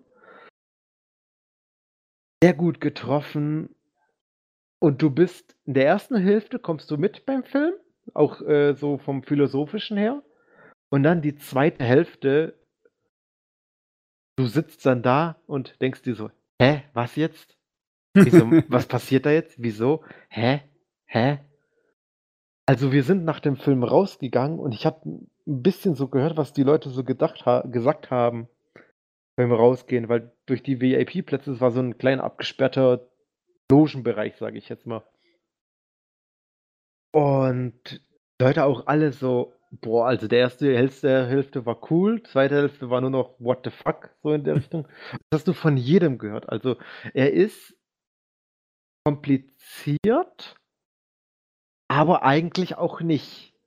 Weil er halt eben doch trotzdem ne, eindringlich eine Message bringt, die man aber auf dem ersten Moment nicht verstehen kann. Ähm, ist es so, was ist ein Vergleichsbeispiel? Würdest du es mit zum Beispiel Tree of Life vergleichen oder sowas? Sagt mir jetzt leider gerade gar nichts. Ich muss mal überlegen, mit wem ich den am besten eher vergleichen kann. Das ist jetzt eine echt gute Frage, mit was man den vergleichen könnte. Es ist Hm. halt so ein Film, den guckst du, den, den darfst du nicht, äh, du darfst dabei währenddessen nichts anderes machen. Dann kommst du irgendwann ab der zweiten Hälfte, du kommst da nicht mehr mit, Oh, ah, okay. sag ich jetzt mal. Verlangt deine gesamte Aufmerksamkeit. Genau. So ein, so ein Lynch-Film. oh Ja. ja, das, vielleicht Ja, ist Lynch eine das gute Vergleich. Ja, das, ja, doch würde ich auch sagen. Jetzt im Nachhinein habe ich noch erfahren, dass er nicht den ganzen äh, Manga adaptiert, sondern auch einiges übersprungen hat. Aber ich hatte beim Schauen eigentlich keine Probleme damit. Also er ist schon auch in der Richtung, trotz dieser etwas freieren Adaption, den muss man öfters geguckt haben, um ihn richtig zu verstehen. Und aber ansonsten also optisch erste Klasse, soundtechnisch teilweise richtig gut. Also ja, also 4 Degrees hat es äh, hat den Film ja Mhm. gemacht Hm, 4 Grad Celsius. und die sind ja auch generell, ich muss gerade mal gucken, sonst äh, Ja, gemacht Mutterfuckers, die Berserk-Filme, äh, Harmony. Genau. Ja, für ihre an, alten Kurzfilme waren sie bekannt. Der Äh, Genius Party halt, ja. Ja. genau und also es geht äh, schon auch vom Artstyle Haus, Art, Artstyle Haus, Artstyle Richtung Genius Party Schrägstrich Mutterfuckers. Ist aber jetzt auch nicht so abgedrescht. Also es ist mehr realistisch abgedreht, würde ich jetzt sagen. Ja, träumerisch. Genau. Ein kleiner Trip. Und also, die können solche Filme richtig gut. Das, äh, also kannst du halt wirklich sagen, die wissen, wie sie so etwas äh, umsetzen.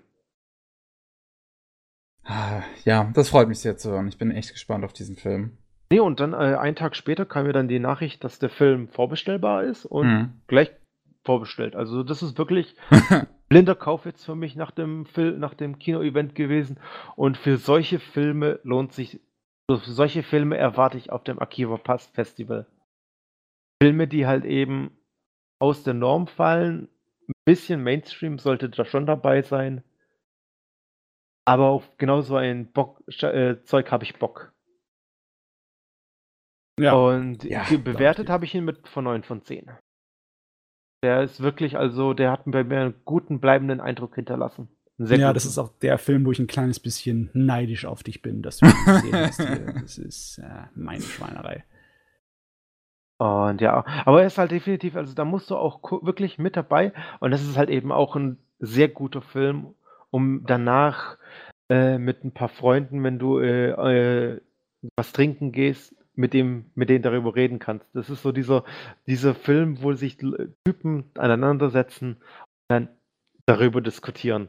Ja, weil es ein Erlebnis ist, ne? Habt Genau. ihr aber die Gelegenheit dazu gehabt oder ging es nach dem Children of the Sea gleich weiter mit den nächsten Filmen? Ja, es ging gleich weiter. Auch wieder Oh, 20 okay. Minuten Pause, schnell Klo, dann wieder rein. Und dann ging es zu Rascal Does Not Dream of Dreaming Girl. Das Ist ja ja, ich, die- ich, ich, dieser Titel ist Ja, verwirrend. Das ist, äh, das ist die Fort, äh, Fortsetzung. Ja, soweit ich weiß, ja. Genau, aber es äh, tut halt eben sozusagen ein Arc in der Light Novel adaptieren, die recht früh auch schon behandelt wird. Also es ist sozusagen das Kiso Monogatari von, Bak äh, von Oh, Bakemonogatari. okay. Ähm, es ist aber kein äh, Prequel, oder? Nee, nee, nee, das, eine nee, nee, es, Vorgeschichte. nee, nee, es ist keine Vorgeschichte, es passiert nach der Dingens, aber Ja. es werden halt viele Sachen aufgegriffen, die äh, später dann eventuell, äh, also durch den Film bist du storytechnisch, bist du um einiges schlauer geworden, wie was passiert. Ja, also spielt quasi noch während der Serie. Glaube ja, aber ich bin mir nicht sicher. Ich weiß, muss, müsste ich jetzt gesagt die Serie wie, wieder mal gucken. Und Okay. naja, es äh, adaptiert halt sozusagen einen weiteren Arc der Novel.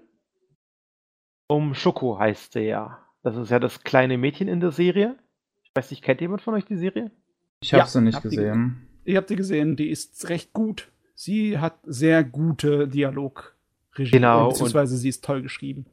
Genau, und, und es handelt halt eben von der Schoko, weil in der Serie ist sie ja klein und im Film lernst du halt eben kennen, wie es dazu kommt, wieso sie klein ist, wieso, äh, was da überhaupt los ist, so in der Richtung. Mhm. Wird ja nur angebrochen, wenn überhaupt. Und ich muss sagen, ich finde es gut, dass sie den Film äh, als Film rausgebracht haben, weil als Serie hätte ich es mir nicht vorstellen können, weil es doch der Drama heftigste, also Drama-artigste Film ist von äh, der Reihe. Okay. Und ja, es ist halt eben, also wenn du die Serie magst, wirst du den Film auch mögen. Es ist halt wirklich, du kannst es am besten beschreiben. Die Dialoge sind genau gleich, optisch ist er sehr schön. Klar ist kein Children of the Sea, kann man aber auch nicht vergleichen. Ist halt schon mehr das Mainstreamigere, sage ich jetzt mal. Ja, klar. Äh, und ja, muss man sagen, was mir wiederum nicht so gefallen hat, er ist mehr wissenschaftlich, sage ich jetzt mal. Und wenn du die Serie weißt, wie sie die Wissenschaft behandelt, das kann man mögen, aber es ist unnötig kompliziert in der Ist das so, ist das so Star Trek-Wissenschaft? So ganz viel Pseudo-Blablabla. Ein Technobubble. Ja, kannst du schon so in der Richtung sagen. Also ich sag mal so, in, bei Anime wird ja generell sehr gerne über Schrödingers Katze gesprochen. Ne? ja, Hm. Ist im Film genauso. die arme Es ist- Katze. es- Muss es wieder ist- herhalten. es ist halt eben so, so, so so Wissen oder es wird halt eben versucht, logisch diese Phänomene zu erklären, aber es ist unnötig kompliziert. Weil, äh, gut, wie soll ich denn das jetzt ohne Spoiler, ohne Spoiler sagen? Ja, ich weiß aber ungefähr, ich kann mir vorstellen, was du meinst, ne? Wenn es äh, das sozusagen ein bisschen aufhält, die, dieses Drama oder das Interesse, das der Zuschauer hat bei diesen seltsamen Sachen, die da passieren, dann ist es ja nicht wirklich hilfreich. Ne? Ich, ich sage mal so, Steins Gate hat diese Mechanik besser umgesetzt als der Film. Ah, okay, alles klar. Und, aber trotzdem, es war wirklich ein schöner Film. Also würde ich Mhm. mir auch kaufen. Ich besitze die Serie auch. 8 von 10. Ja, Sahne. Daumen hoch. Sahne, Sahne. Genau, und das waren eigentlich so auch die Filme, die ich gesehen habe, weil ich danach noch äh, zu einem Event eingeladen war, außerhalb des Events. Ah. Und das war Spaß. Aber ich muss aber auch wirklich sagen, ich saß da wirklich von, äh, lass mich jetzt, Ja, der erste Nicht, hat ja schon 9.30 Uhr angefangen und dann Rascal, das noch Dream of a Dreaming Girl fing 17.30 Uhr an, geht 90 Minuten, also da warst du bis 19 Uhr dann auch da, warst du 10 Stunden beschäftigt. Ähm, nee, da war ich, da, bei, da muss man sagen, da haben sie ein bisschen organisatorisch ein bisschen gepennt. Und zwar kam dann äh, 17.30 Uhr, also es war immer so bei den Filmen, die haben zwar um 17.30 Uhr oder 14.50 Uhr angefangen, aber es kam erst noch 15 Minuten Werbung, teilweise. Ah, okay, das hat Ah. sich alles ein bisschen nach hinten rausgezogen. Ah, das habe ich schon damals nicht ge- gemocht, als ich da war, dass du diese ganze Werbung. Ich meine, so ein bisschen kann ich verstehen, aber halt, es ist ein fucking Festival, ich habe dafür bezahlt. Außer halt eben bei Rascal Not, bla bla bla, weil da war dann ein Chor anwesend, so ein, A Cappella-Chor, ein okay. Anime-Chor. Die haben dann da zwei Lieder gesungen. Das war zwar nett, aber das hat das Ganze dann um eine halbe Stunde nach hinten Oh, verzögert. okay. Deswegen, Also- das war ein bisschen länger dort als eigentlich gedacht. Wann Zum bist du fertig Ärgern gewesen? 20 Uhr, Um 20 Uhr, okay. genau. Und aber man muss halt wirklich sagen, also es waren jetzt elf Stunden Kinositzen, ist echt heftig. Das ist äh, nicht ganz einmal die gesamte Herr der Ringe Trilogie durchschucken, aber es kommt in die Nähe, ne? Ja. Und äh, so, so äh, gut, dass es diese Pausen dazwischen gab, weil sonst wäre es noch schlimmer gewesen. Also irgendwann, eigentlich denkt man ja, Kinositze sind bequem, ne? Aber nach den paar Stunden, da sind selbst solche Sitze total unbequem, wie nochmal was. Aber du kannst dich ja auch nicht äh, bewegen, weil der Typ hinter dir ja dann äh, nichts sieht. War Ja, richtig ja. ätzend, aber ah, Es, Nee, also- äh, ja.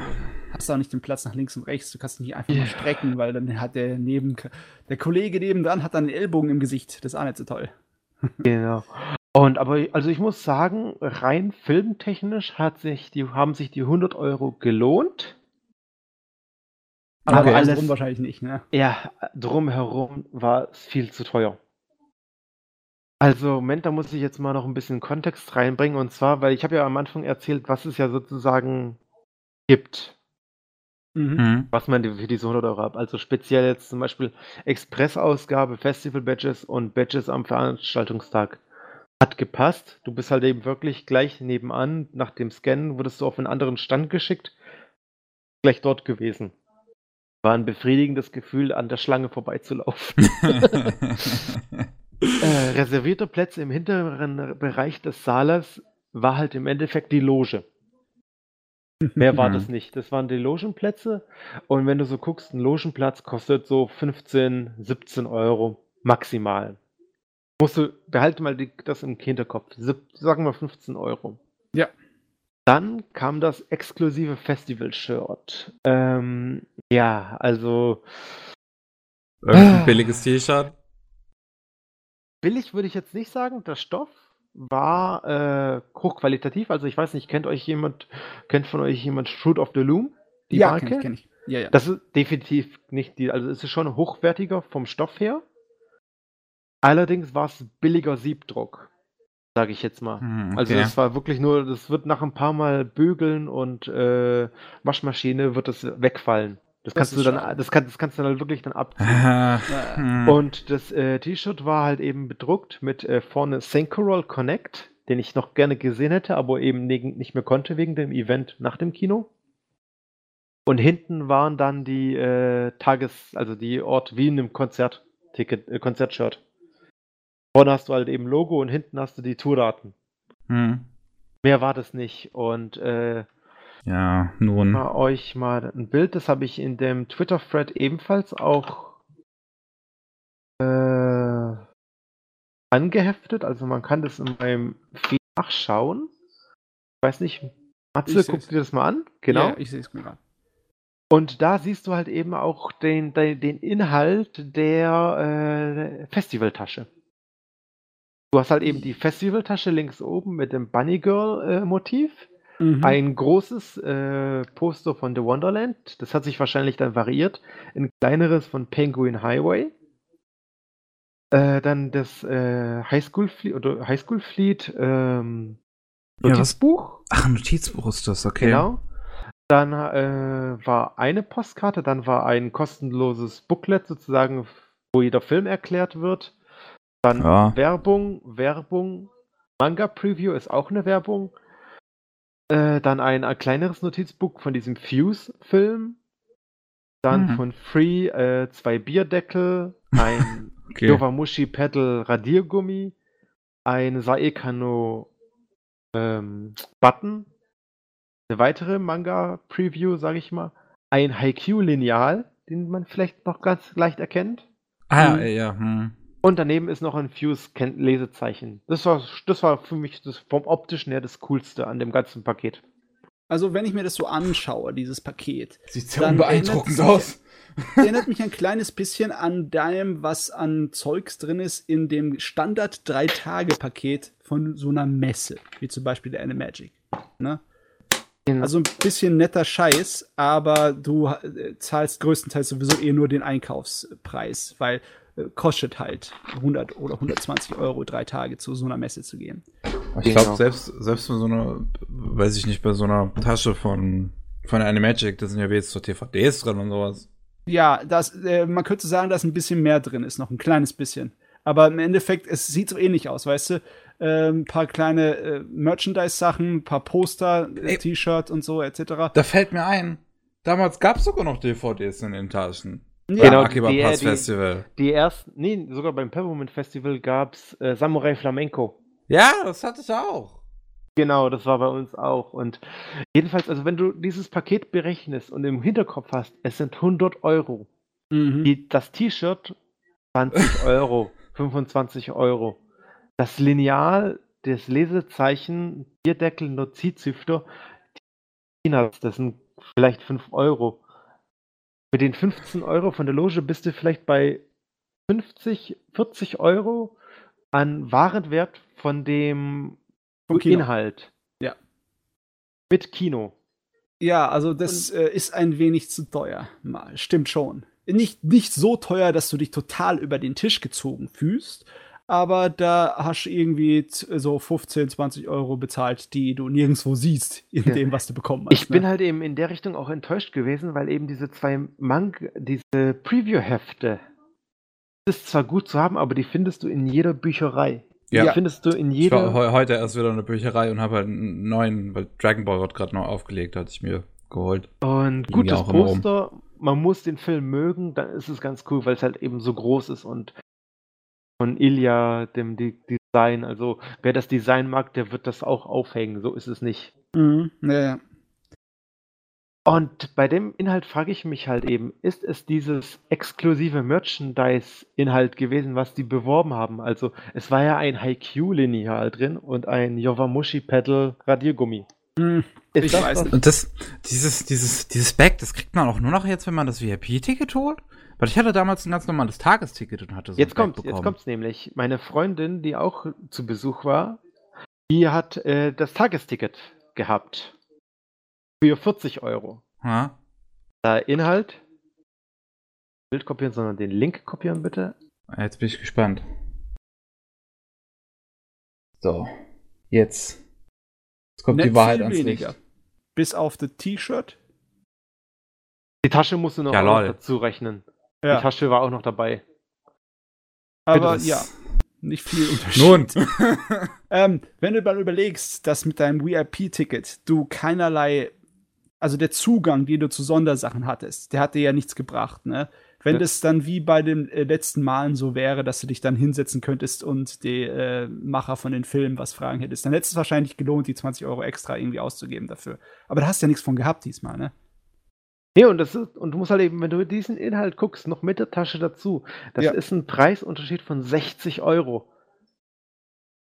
Von, Ja, einem, nee. von einem Exklusivinhalt Mehrwert von vielleicht 25 Euro. Wo sind die restlichen 35, 40 Euro geblieben? Ja. Das kann ja nur die Lizenzkosten gewesen sein, weil gut, Kino kostet auch, aber das ist bei der Menge an Leuten, die da da waren, äh, schnell wieder drin. Das ist, äh, also äh, ich habe mal auch im Matheso, ich hatte mal eine Idee gehabt und da kostet ein Kinosaal an einem Samstag war das, waren das, ich glaube 5000, gell? Ja, 5000 Euro kostet das, oder hat es gekostet im Matheser. Und das ist Okay. halt eben Stadtmitte, sage ich jetzt mal. Das ist Topspot. 5000 Euro für den gesamten Tag. In einem, ich glaube, in einem auf Kino 8 Niveau, also auf einem kleineren Ki- Kinosaal. Das ist schnell eingeholt, wenn du denkst, wie viele VIP-Leute da saßen. Ein Logenplatz, das waren drei, vier Reihen mit 20 Sitzen ungefähr. Okay. Und so kannst du dir ausrechnen. Das ist 20. Ja, weiß ja. Jetzt Ja. ein bisschen Mathe. ähm, jetzt hier die Frage, ähm, wer die anderen Akiba-Pass äh, ja, Zugange, die anderen Tagespass-Tickets und alles, das hat sich ja dann gelohnt. Nur das VIP-Ticket war so vom ziemlich mieses, äh, wie soll ich sagen, Preis-Leistungs-Verhältnis. Ja, definitiv. Also allein von den Filmen her hätte mir auch ein Tagesticket mehr als ausgereicht. 40 Euro wäre super gewesen, ohne Probleme. Also die Filmerfahrung, die ich hatte von Film her, hat sich gelohnt. Aha. Aber das VIP-Ticket, das war halt wirklich für mich, lag in die Magengrube. Das Muss ich halt wirklich äh, leider sagen, ich hab, ich unterstütze gerne Peppermint, so sehr sie auch äh, teilweise in Verruf stehen, was man die DVD-Qualität und so sieht, was Extras angeht. Aber das geht so nicht. Ich hoffe, ey, ich, ich hoffe echt, dass sie nächstes Jahr wirklich. Ich, also ich warte noch auf die E-Mail von der Umfrage, weil die haben gesagt, die kündigen eine Umfrage an, wo man das halt eben angibt. Und ich werde halt eben das auch schonungslos so sagen, dass ich das bescheuert finde. Aber da muss sich was ändern. Das hat sich so irgendwie wahrscheinlich so hingeplätschert. Das war jetzt halt wirklich jetzt vom Erwartungshaltung her die größte Enttäuschung für mich. Was so das Drumherum abseits der Filme anging. Weil äh, du hast halt eben sozusagen auch noch so ein paar Stände gehabt, wo du Mhm. Yu-Gi-Oh! zocken konntest oder halt Magic, also Card Games. Dann hattest du noch einen anderen Anbieter, wo du halt eben von Peppermint ihre Sachen kaufen konntest. Das war ganz cool, aber war halt eben Peppermint-Zeugs. Wenn du denen ihr Zeug nicht magst, dann auch nichts für dich, weil da war hauptsächlich halt eben auch free und ihre Bestseller, sage ich jetzt mal. Hm. Und dann hast du halt eben noch so einen, so einen unabhängigen Merchandise-Verkäufer gehabt, sage ich jetzt mal. Da hast du halt wirklich nur Standardware gehabt, wie Dragon Ball, One Piece, My Hero Academia. Gut für mich, ich konnte noch ein, eine Gundam-Action-Figur kaufen von Unicorn für 35 Euro. Das war mein, auch mein zweites Highlight. Und war's eigentlich. Also mit Essen und Trinken und jetzt eben der Gundam-Figur habe ich jetzt da insgesamt, warte mal, 35, 170 Euro an dem Tag ausgegeben. Weil du halt eben ja Essen und Mhm. das ist ja Kinopreise. Ja. Und wenn ich jetzt wusste, hätte gewusst, dass die Tasche so eine Enttäuschung ist, hätte ich mir diese 60 Euro sparen können und hätte mit dem Geld was anderes machen. Ja. Ui, ui, ui, ui. Und ansonsten, und ich sag mal so, von dem klassischen äh, Zeug, wo man sich beschweren kann, wie jetzt zum Beispiel, dass Anime-Fans mal lernen sollten, was ein Deo ist. Davon will ich ja nicht versprechen. hm. Also es sind da, ich muss ja wirklich sagen, ich bin ja schon recht, resistent, was Ja. sowas geht, ne? Aber das, da gab es Leute, die sind mit einem Tanktop rumgelaufen, wo du den Schweiß kilometerweit gerochen hast, übertrieben gesagt. Ja, Ach ist ja. so schwer, so schwer nachzuvollziehen, ey. Ach, na egal. Ich würde Das sagen, Kinoerlebnis, ne? ja, ich würde sagen, wir haben dieses Kinoerlebnis ähm, jetzt, glaube ich, äh, ausgiebig behandelt. Äh, wollen wir eine kurze Pause machen? Ja, lass wir uns eine kurze? Pause machen. Alles klar. Jawohl. Dann hören wir uns gleich wieder. Willkommen zurück zum 134. Anime Slam Podcast. Nachdem wir ebenso ausführlich ähm, den, das Octopath Festival behandelt haben, geht es jetzt zu den Anime, die wir in letzter Zeit geschaut haben. Und ich würde sagen, ich ähm, schmuggel mich mal kurz nach vorne. Uh, uh, Schweinerei. Empörend. Ich habe ein paar Dinge gesehen, über die ich sehr gerne Gott. reden möchte. Du hast Dinge gesehen. Ja, ich habe, ich habe Dinge gesehen.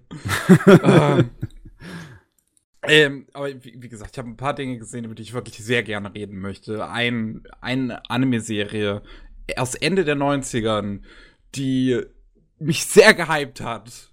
Oh, okay. Ähm, Legend of Black Heaven. Legend of Black, Black Heaven. Ja. Seit Da- Jahren auf meiner Plan-to-Watch-List.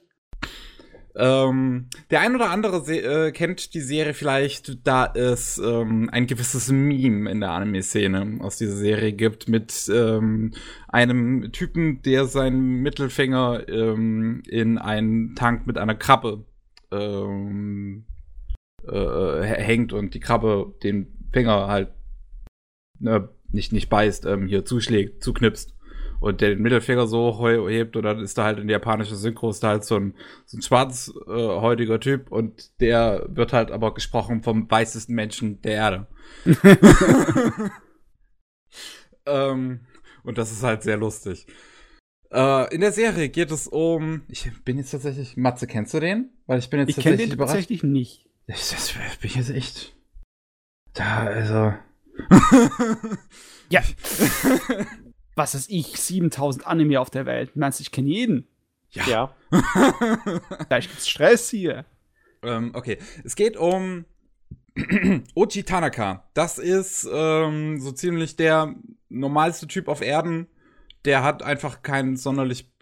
Der hat einfach kein besonderes Leben. Der hat, halt- der hat eine Frau, er hat ein Kind, der geht jeden Morgen zur Arbeit und macht halt alles, was seine Frau ihm so sagt. Und sein Kind nervt manchmal, aber das kann er auch irgendwie nichts dagegen tun. Und dann äh, taucht auf seiner Arbeit eine neue Person auf, namens Layla. Und die ähm, nimmt ähm, Tanaka eines Abends mit zu so leerstehenden Häusern, so Modellhäuser, die sich, ähm, die man sich halt so anguckt, so, so, das Haus, da hätte ich gern und sowas. Ähm, und in einem davon ist ein Portal drin zu einem Alien-Raumschiff.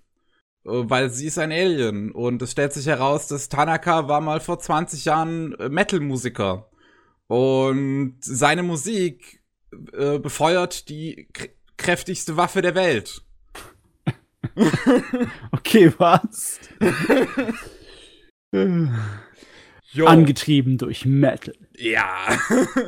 Und das ist halt saugeil. das ist, die Serie ist so ein bisschen, wenn Fuli Kuli und Makros ein Kind hätten. Okay. weil sie, sie ist auf jeden Fall sehr out there und ähm, hat mich von seinem Vibe aber ähm, sehr an Fuli Kuli auf eine gewisse Weise erinnert. Äh, weil es halt sehr so, so eine gewisse ähm, Nost Nostalgie quasi für das Kindliche hat, so ein bisschen, aber hier auf eine andere Art und Weise, wo es halt im Fuli Kuli darum geht, dass man halt jetzt ähm, ins Er- Erwachsengeben, Erwachsenenleben übergeht und halt alles irgendwie gruselig ist, geht's halt hier um einen Typen, der halt bereits irgendwie an die 40 ist und sich gerne an seine Tage äh, in der College-Zeit zurückerinnert und davon halt irgendwie nicht so ganz loslassen kann. Und dann gibt's Uh. halt neben diesen ganzen abgedrehten Space-Shit gibt's dann halt zum Beispiel viele so, so, so Momente, wo er in sich geht, wo er einfach nur durch die Gegend läuft und dabei total melancholische Musik im Hintergrund läuft und äh, sehr, ähm, ja, sehr trippige Visuals teilweise genutzt werden. Und das ist sehr das ist halt so, so, so genau meine Art von Mix, die ich einfach gerne habe. So, du hast dieses super melancholische da drin und auf der anderen Seite hast du halt ein Riesenraumschiff, was sich plötzlich in eine riesige Gitarre transformiert, während er da halt Metal-Musik spielt, was halt, wie gesagt, die stärkste Waffe des Universums befeuert. Was passiert, wenn du eine Midlife-Crisis mit einem Anime darstellen möchtest? es ist, es ist so geil. es ist einfach so geil. Ich, ich bin halt zufällig einfach dadurch irgendwann mal gestoßen ähm, und habe dann halt gesehen, dass da dieses, dass dieses Meme davon ist, habe den Soundtrack mal angemacht und dachte mir so, okay, ich muss das sehen, das ist ein ziemlich guter Soundtrack. Das hat als Opening, hat das Cautionary Warning von John Sykes, einem bekannten Metal-Musiker. Und es ist halt. ich stehe einfach total drauf.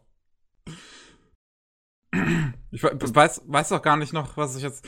Also, es ist halt schwierig, so viel zu sagen, ohne was zu spoilern, weil es ist halt viel so über seine. Es geht halt viel so um seine, seine Figuren und wie die sich halt gegenseitig behandeln. Was so ein bisschen interessant ist, ist, dass die Aliens-Rasse von Layla äh, kann eigentlich zum Beispiel nichts mit Musik anfangen oder so richtig. Also, die wissen gar nicht wirklich, was Musik ist und laden den Typen halt nur ein, weil, ähm, ja, nur mal seine Waffe, äh, weil halt seine Musik nur mal ihre Waffe ist. Während Tanaka selbst sich halt denkt, so, dass er endlich wieder eine neue Bühne quasi hat. Also, und ja, als, als ja. er dann halt erfährt, dass die, dass Musik für die eigentlich nichts bedeutet, ist er halt zum Beispiel auch komplett am Boden zerstört.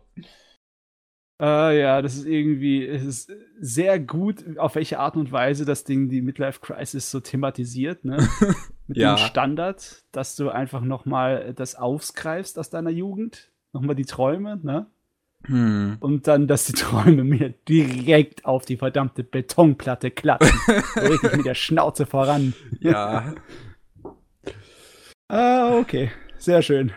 es, also ich, ich kann es ich kann's nur empfehlen. Es ist richtig, richtig geil. Es ist, Regisseur ist Yasuhito Kikuchi.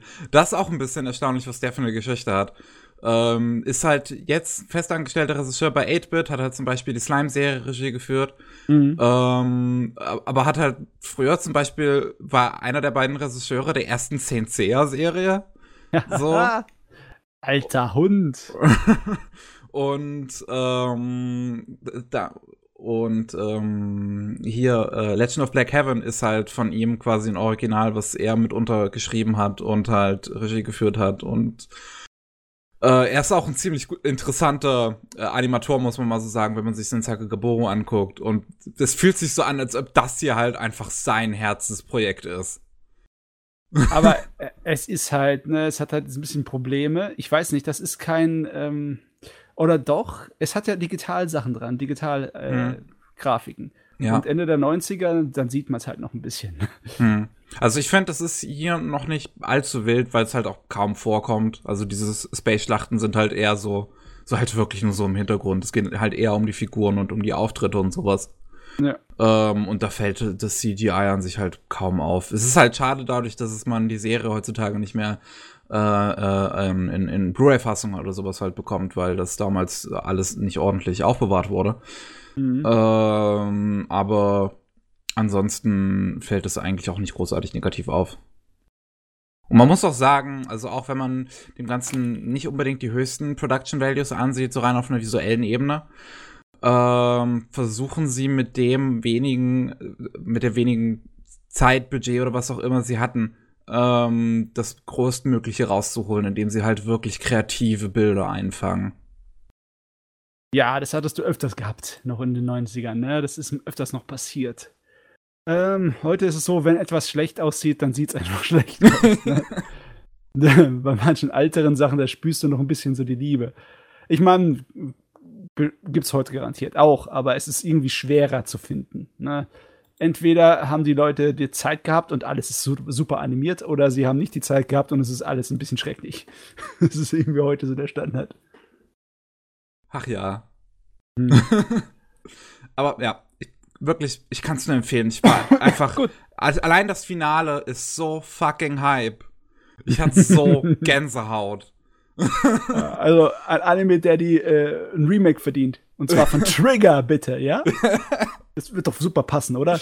Trigger-Style-Remake. Ja, vielleicht schon. Oder ähm, 4 Grad Celsius halt so im Sinn, im, im, im Stile von Heavy Metal. Also, Ja. wie hieß das?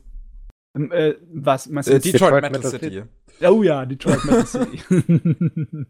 Ähm, aber ja, ich habe noch zwei, äh, zwei Filme gesehen. Ähm, und zwar, jetzt kam ja die ganzen, also die erste Ladung angeblich Filme kam jetzt auf Netflix raus und ich habe mich entschieden, zwei davon zu sehen.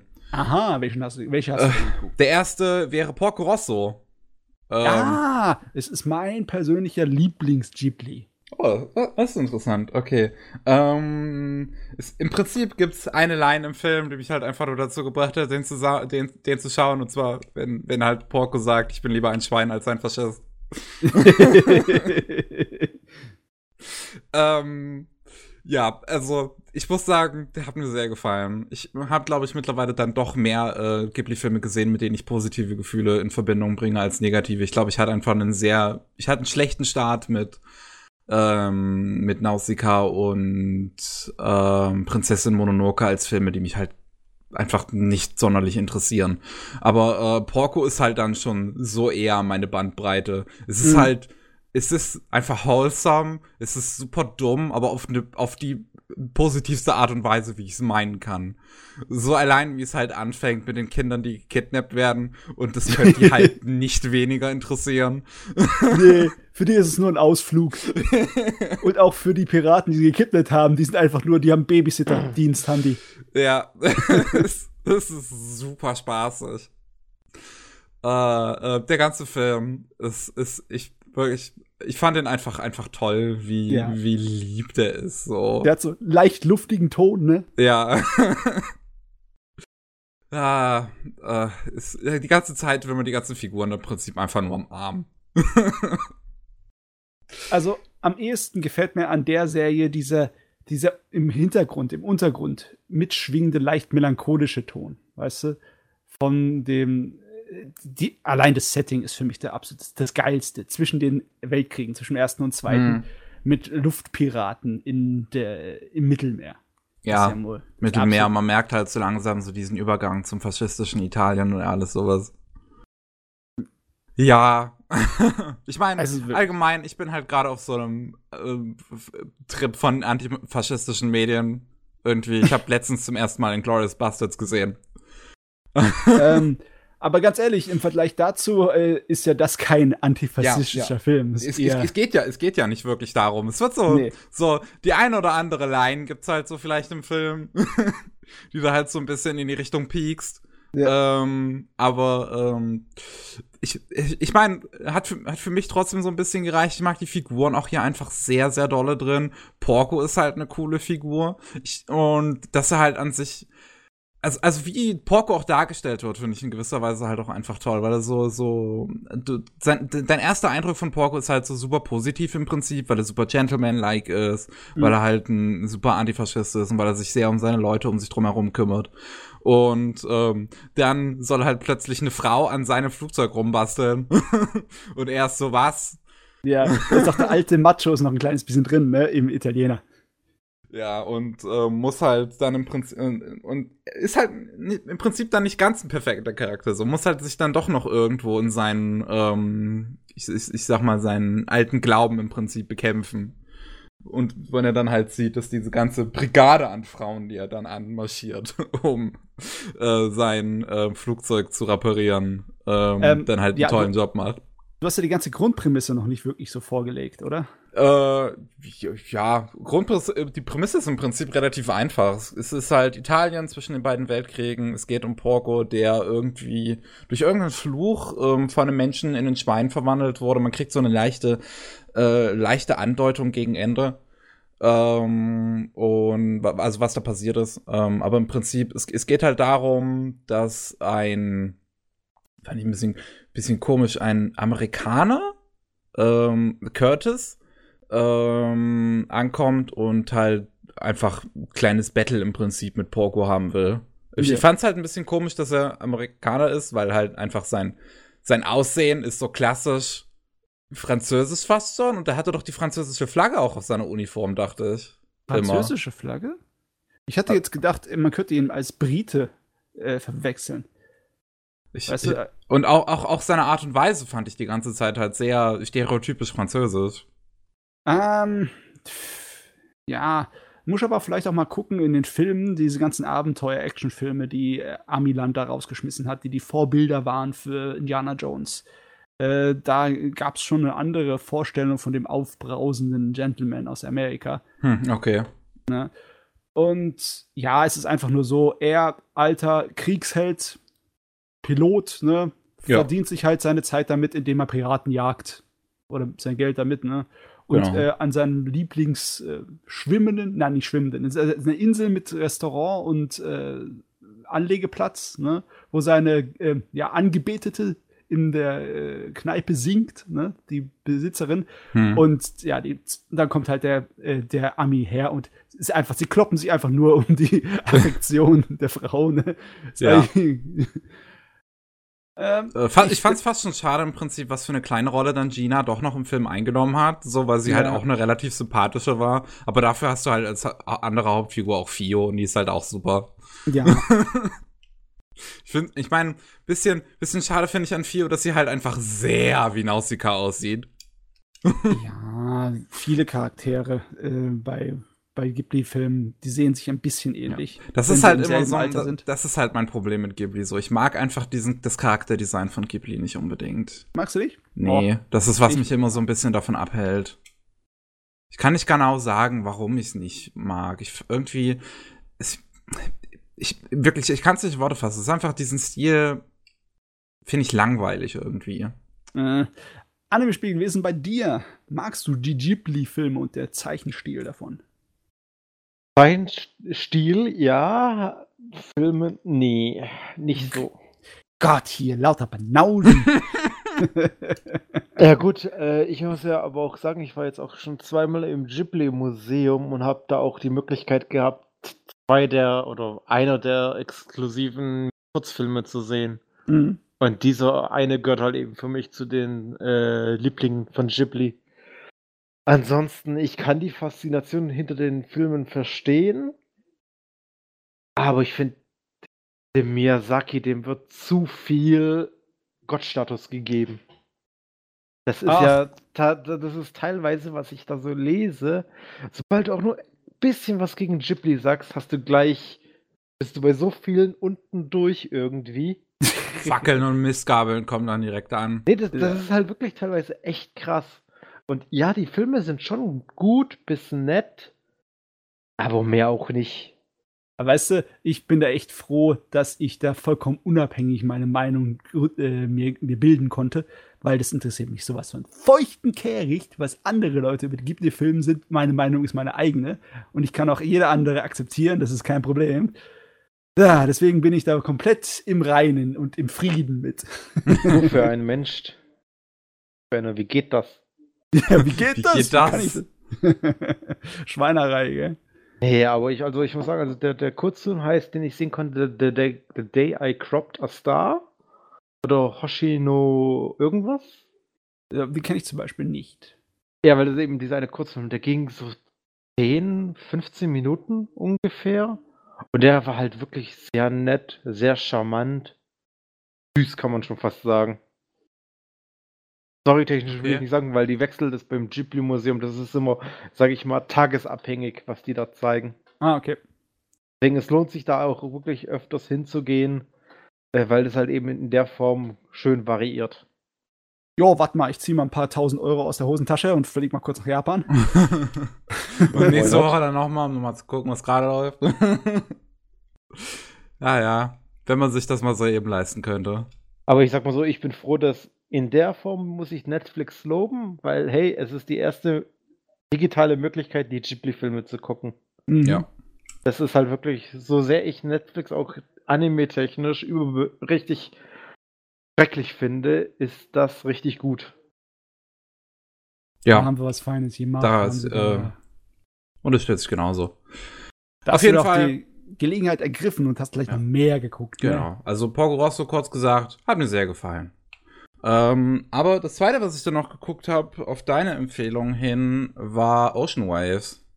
Ah, hast du den geschaut? Ja, Okay. und Ich bin nicht so ganz sicher, was ich von dem halten soll. Äh, Äh, der, der fängt, der, der fängt so an und ich dachte mir, und, und, und mein Herz geht eigentlich sofort auf. So, ich finde, den visuell finde ich den wesentlich interessanter. Die Charakterdesigns sind zwar immer noch Ghibli, aber die Hintergründe, so dieses ganze Setting von dieser, dieser Stadt äh, am, am, am Meer und sowas. Und, und dann diese, diese, wie heißt das nochmal, Funk, Funk, Jazz, Musik, diese Hintergrundmusik, die so klassisch ähm, aus alten ähm, MSX oder P P PC 88 Visual Novels ist. mh. Oh, da dachte ich mir so, oh mein Gott, das ist meine Ästhetik. ähm, aber dann, als halt so die Handlung so richtig anfängt, ähm, Rikako ist eine ganz schöne Bitch. Es geht, Ah. ähm, es, es, es geht halt um eine Stadt am Meer. Du hast Taco, den Protagonisten, der ähm, überlegen, wie, wie fing das Ganze überhaupt so, wie ging das, wie ging das ins Rollen? Es kommt halt eines Tages kommt halt eine neue äh, Schülerin mitten im Schuljahr noch äh, namens Rikako an deren Schule und Taco und sein Kumpel Yutaka, die freunden sich äh, oder versuchen sich so ein bisschen mit der anzufreunden.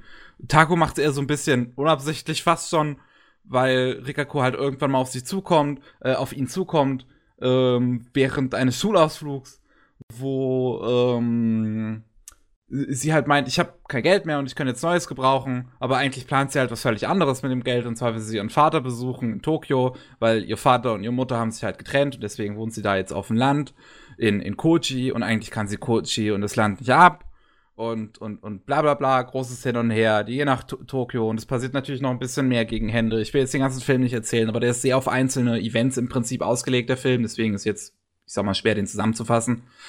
Ähm, aber. Ist auf jeden Fall saumäßig untypisch für Ghibli. Das ist ein realistisches Jugenddrama.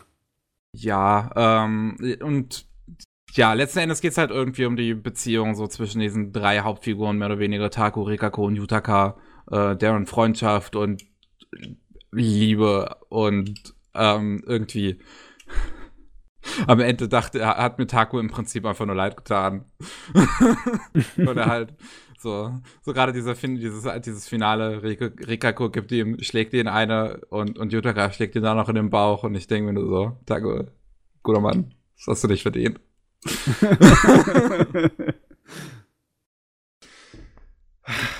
Rikako ist halt so eine Bitch.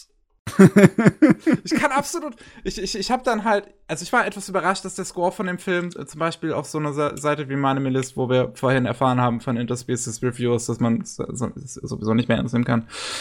Äh, aber 6.82 ist dann relativ niedrig für einen Ghibli-Film. Ähm, Ich glaube, der niedrigste sogar. Und äh, Hm, habe ich ich glaube, Pompoko ist, glaube ich, noch drunter. Ich weiß Oh, aber nicht mehr. Mal, mal gucken. Pompoko hat tatsächlich auch relativ niedrig, das weiß ich. Ähm, aber ich gucke mal. Äh, nee, das ist noch 7.39. Okay, ähm. Dann, was habe ich noch an nicht so guten Ghibli-Filmen anzubieten? Was ist mit Earthsea? Äh, der ist auch noch irgendwo im 7er Bereich. Was echthaft? Also jetzt mal ganz ehrlich, ich mag ja den Earthsea Ghibli-Film, aber der ist nicht gut. Ja, äh, im, im, im, im niedrigen 7er Bereich sehe ich gerade 7.07. Ähm, Hm. aber ähm, ich glaube, also ich glaube, dass hier, hier Ocean Waves der niedrigste ist. Ähm, und habe mich erst so ein bisschen gewundert im Prinzip, aber wenn man dann halt so die Meinung von den anderen Leuten äh, so nachliest, merkt man warum. Weil keiner von denen kann Rikako leiden. Das ist der einzige Grund, den Film zu verhassen. Ja, manchmal ist es halt schwer, wenn du ein Charakterdrama machst und äh, ein Charakter ist halt nicht, ist, es ist, ist halt wirklich nicht der Sympathieträger. Ja. Aber Ich meine, ein ich hätte Hauptcharakter. noch okay gefunden, wenn sie irgendwie eine gewisse Entwicklung macht. Ich fand sie gegen in, der- in der Mitte des Films zum Beispiel noch nicht so schlimm, wenn sie dann in Tokio ist. Und äh, dann ist ja nachvollziehbar, dass das jetzt gerade irgendwie ein bisschen emotional kompliziert für sie ist. Aber wenn sie dann halt am Ende vor dieser Gruppe an Mädchen steht und halt einfach nur sich wie die totale Bitch benimmt, dann denke ich mir halt so, ey, halt die Fresse. Äh, Ja. Wie, wie Taku da nach dieser Situation auf sie zugeht, fand ich so gut. Würde dann halt sagt, oh, du hast dich so erwachsen benommen, ich bin so stolz auf dich. äh, diese, ach, es, es tut mir fast schon leid, weil wie gesagt, die Ästhetik in diesem Film, ich liebe sie, ich liebe die Musik, ich liebe die Hintergründe. Ähm, aber wow. Die Story ist halt nicht so, nicht so einfach zu verkraften. Also, normalerweise wäre es jetzt meine Rolle, so ein kleines bisschen Erklärung und Gegen äh, zu halten da, ne? So Anwalt des Teufels. Aber irgendwie, ich glaube, da muss man sich wirklich sein eigenes äh, Bild machen. Weil ich bin mir noch nicht, nicht mal wirklich sicher, ob ich äh, das jetzt noch zusammenkriege, was ich darüber gedacht hat über den Film. Ich habe den lange nicht mehr gesehen. Hm. Fand ich, ähm, war aus meiner Sicht auch praktisch, den nach Porco Rosso dann direkt zu schauen. Porco Rosso kam 92, der kam 93 und das ist eine kleine, in, in einer Szene sitzt Porco Rosso, sitzt, sitzt ja im Hintergrund, das fand ich lustig. ähm, ja, ich, ich wirklich, ich möchte gerne mehr Filme mit so einer, mit so einer, ähm, mit dieser Ästhetik halt, weil ich da halt so drauf stehe. Es hat mich sehr an sowas, an so einen Urusei Yatsura Film oder sowas erinnert. Oder mhm. Orange, hier, Kimak oder Orange Road. Oder sowas ja. in die Richtung. Ah, Und ah, was gibt's denn dann noch? Auf, auf sowas. Das ist halt, oh, ich liebe sowas. Übrigens, ah, Ghibli, what the fuck, könnt ihr aufhören, eure Soundtracks auf YouTube zu sperren, wenn ihr sie nirgendwo anders anbietet? Ich möchte den Soundtrack davon bitte hören. Oh Mann, das ist ein Wunderpunkt hier. ja. Ein Wunderpunkt. Ich meine, von den realistischen äh, Ghibli-Filmen, äh, die in der Moderne einfach nur ein ganz normales äh, Alltags-Mensch-Drama haben, da ist noch äh, Tränen der Erinnerung, also Only Yesterday. Mhm. Der ist natürlich noch sehr gut. Und was ein kleines bisschen ähm, fantasieartiger ist, das ist es mit äh, der Katze. Äh, war, war, das Königreich der Katzen oder war das glaub, was anderes? Ja, das müsste auch irgendwie Königreich der Katzen gehießen haben. Mm, äh, nee, nee, nee. Oder meinst du das davor, Sequel davor. Äh, Stimme des Herzens, Whisper of the Heart. Wo hm. es um äh, junge Leute gibt, die äh, aus, ja, irgendwie rausfinden müssen, was sie mit ihrem Leben anfangen wollen. Der eine, ob er in, in Dings in die, ans Ausland geht, um Musik zu studieren, beziehungsweise um Geigen machen zu studieren, weil er, weil er Geigen macht. Und äh, das Mädel, ähm, was sie machen will mit ihrem schriftstellerischen Talent. Hm. Das äh, der erste Teil davon, wo dann sozusagen der spirituelle äh, Vorgänger ist zu diesem ähm, Königreich der Katzen, der ist auch super. Der ist toll. Okay. Ja. Ja, und ich, ich meine, ich schätze mal, ich werde mir jetzt in nächster Zeit noch ein paar mehr davon angucken, die halt dann ähm, so, ja, eher in meine Richtung gehen. Only äh, Yesterday ist definitiv der realistischste und hat mh. auch ein etwas anderes Design. Beziehungsweise, er hat, es hat schon dasselbe Ghibli-Design, aber es hat so ein kleines bisschen, so ein Hauch äh, mehr Realismus drin. Hm. Ja, ich sehe es auch gerade. Jo, alles ja. zu bekommen. Oh, alles auf Netflix. Wie schön. Ja, das ist schon. Ist praktisch. Ja. Gut, so ja, dann meiner, von meiner Seite wäre es das auch schon wieder. Wunderschön. So, dann spring ich mal rein hier. Jo. Ins eiskalte Wasser. Ich habe nämlich auch einen Fulm gesehen. Fulm? Was ja, ein Fulm. Den neuen City Hunter Film. Oh, Shinjuku okay. Private Eyes. Und dieser hat äh, kritikermäßig nicht so gute Bewertungen. Das kann ich aber auch nachvollziehen. Äh, City Hunter ist im Großen und Ganzen eher äh, dämliche, flache Unterhaltung. Das Grundprinzip ist immer dasselbe. Ne? Unser City Hunter, unser Ryo, ist ein kleines Schweinchen, ein kleines Ferkel. Und er nimmt nur Aufträge von hübschen Frauen an, die er da die ganze Zeit versucht nachzustehlen. Und wenn ja. äh, die hübsche Frau seine Klientin ihn ignoriert, dann steht er anderen Frauen nach. Er ist, er ist ein ziemlich harmloser und äh, alberner Kerl in der Hinsicht. Als Frauenheld ist also sehr, sehr dämlich. Und entweder kriegt er von dem Mädel einen auf die Schnauze oder er kriegt von seiner Partnerin, von der Kaori, einen auf die Schnauze mit einem riesen Hammer, wenn er sich daneben benimmt. Verdient. Und ähm, normalerweise ist es so, dass die Klienten immer so denken, warum habe ich den angeheuert, um mein Leben zu beschützen?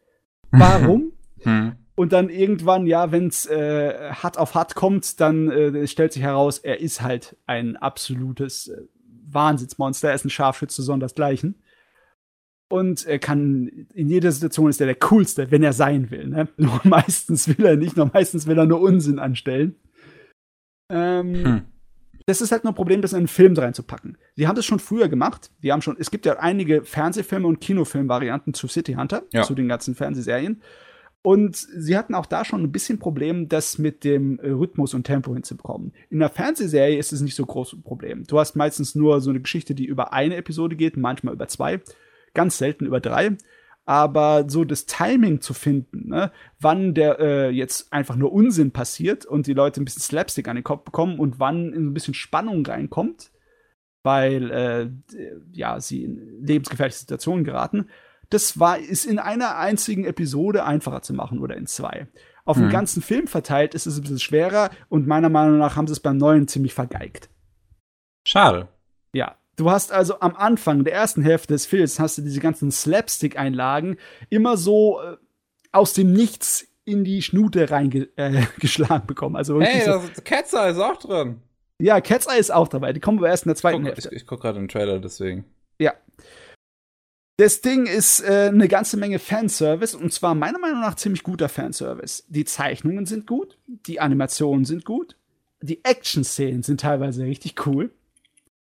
Ähm, und äh, ja, unser guter Jo versucht auf jede, auf jede irgendein, irgendwelche mögliche Art und Weise irgendwie den Mädels unter den Rock zu gucken, beziehungsweise zu bespatzen oder sonst irgendwelchen Unsinn anzustellen und kriegt immer aufs Maul. Es ist ah, ja, ja schon ganz lustig, aber sie haben das einfach immer so im komischen Rhythmus und Erzähltempo da reingeschmissen. Es wirkt sehr oft einfach deplatziert. Ne? Besonders die gesamte Geschichte ist dadurch irgendwie total zerstückelt.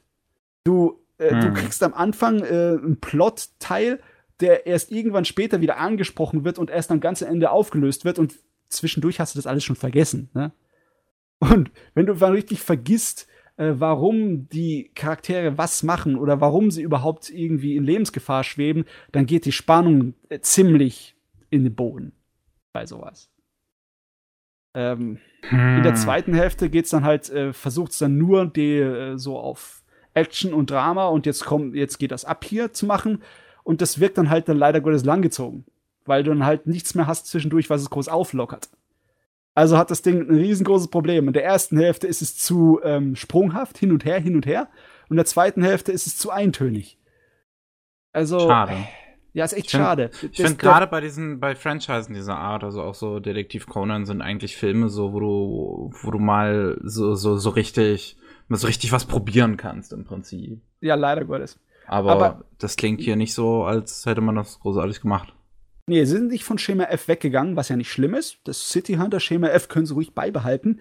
Aber meiner Meinung nach liegt es schlicht und einfach nur an der Struktur von dem Film.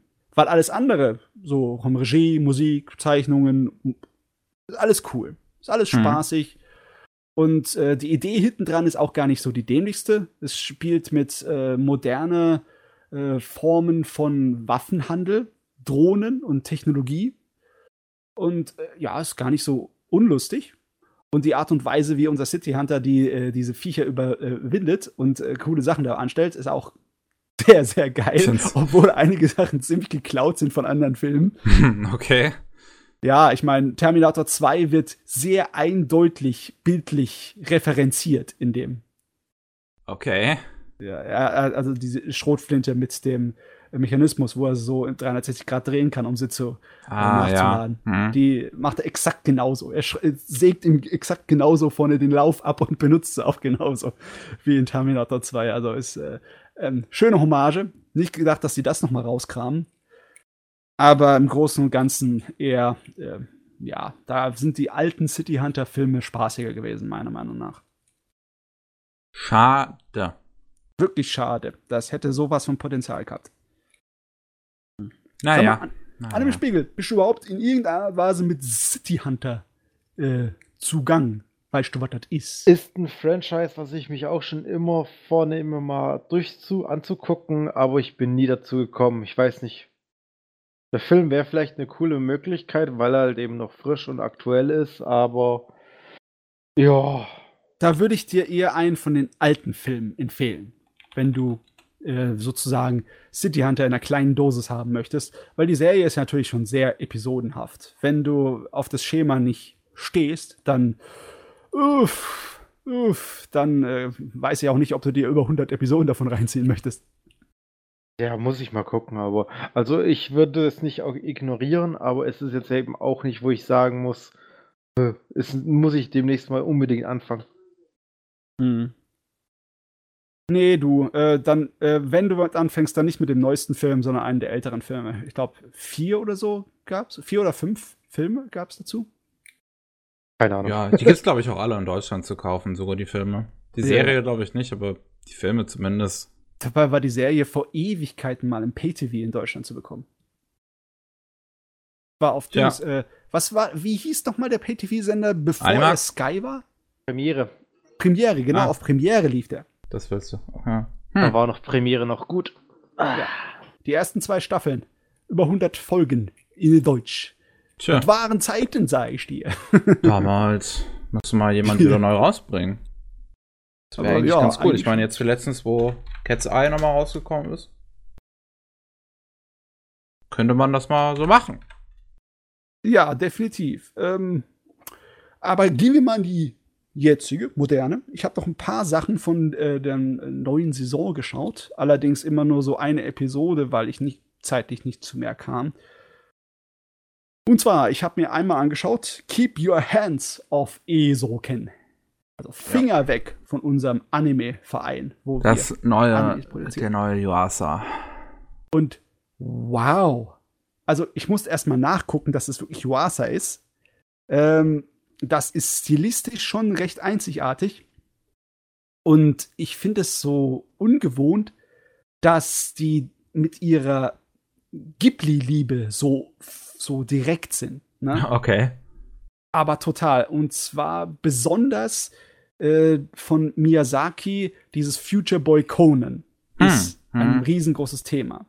Äh, Story, inhalttechnisch geht es darum, dass du ähm, so eine Art von so leicht Fantasy, Science Fiction, so lockig leichter Zukunftsvision hast, wo die Leute in Städten leben, die einfach nur auf die alten Städte immer wieder aufgebaut sind, bis sie sich nach oben türmen in den Himmel. Also keine dystopische äh, Wolkenkratzerlandschaft, sondern eher sowas Charmanteres. Ne? Ja. Auch äh, etwas charmanter gezeichnet und irgendwie so ein bisschen spaßiger und abenteuerlicher aussehend. Und dann hast du drei Mädels, die überhaupt nicht, also okay, zwei davon sehen nicht aus wie Mädels, nicht wirklich. Nur eine davon ist so, äh, äh, so ein Idol, so eine Tochter von Schauspielerin von Bekannten und auch in der ganzen Stadt hier beliebt und äh, äh, berühmt wie ein Hund. Aber ihre Eltern wollen halt, dass sie unbedingt Schauspieler wird und sie will unbedingt Anime animieren, zeichnen. Sie ist der große Charakterzeichner. Hm. Und sie, sie gerät dann an den Hauptcharakter, äh, was ein völliger Nerd ist. Ein, so- so, also wirklich, die die haben das so gemacht, dass sie die äh, charakterisiert haben wie so ein ganz altmodischer Otaku. So noch, äh, die sich gegenseitig zum Spaß an der Freude mit alten Militärtickeln und übertriebener Höflichkeit anreden. Weißt du, diese Okay. Höflichkeit, die du normalerweise nur im Schriftlichen findest und nicht wirklich mitredest, weil es sich dämlich anhört und aufgesetzt und gestellt. Und die haben richtig ihren Spaß daran. Ne, so eine kleine Kinovorführung äh, von äh, Future Boy Conan, wo sie da reingehen am Anfang. Da dreht die sowas ist da auch von hohl. Und Footage von, von dem zu sehen? nein, Ach, das schade. ist, das ist erkennbar als Future Boy Conan, aber ist alles komplett äh, neu interpretiert und animiert. Ah. In Das wäre eigentlich diesem, cool gewesen, hätten sie das Original. Das machen ja im Anime manchmal, dass sie da so einen anderen Anime irgendwo im Background spielen haben. Ich finde das immer cool. Ja, äh, aber das ist hier nur so ähm, sozusagen, wir wissen alle, was es ist, aber es wird halt nicht Hm. exakt so benannt. Es wird auch nicht direkt äh, so auf das realistische, äh, echte Conan eingegangen, aber halt wie der Schwall an äh, Enthusiasmus, der dann auch der aus dem Hauptcharakter rausbricht, wie er jede einzelne Szene so wahnsinnig im Detail umschreibt und dann so, Gott, ist das genial, oh Gott, ist das fantastisch und das ist, es ist mitreißend. Und dann, dann kommt das Tolle an der Serie, weil es sind alles kreative Köpfe. Okay, der eine nicht. Der, die eine ist so eher der, ich will Geld machen und ich bin eher der Produzentenrolle, die Sachen entlaufen kriegt. Und Aber die- dementsprechend sind auch die äh, Andeutungen, muss man bei Osoken auch sagen. Also er spielt sehr auch deutlich auf die, sorry, wenn ich gerade unterbreche, Ja, auf die ähm, aktuellen Geschehnisse ein. Also da kommen, fallen schon mal eben Sätze wie, ja, du bist Animator, du wirst eh nichts verdienen. So in der Richtung. ja, ja. Oh, Backe, ja. Da Und kommt noch einiges. Ich habe ich hab schon viele Zitate, habe ich schon auf meiner Twitter-Timeline gesehen, die halt, die mich tatsächlich überrascht haben, dass sie äh, dann doch so in einem Anime fallen.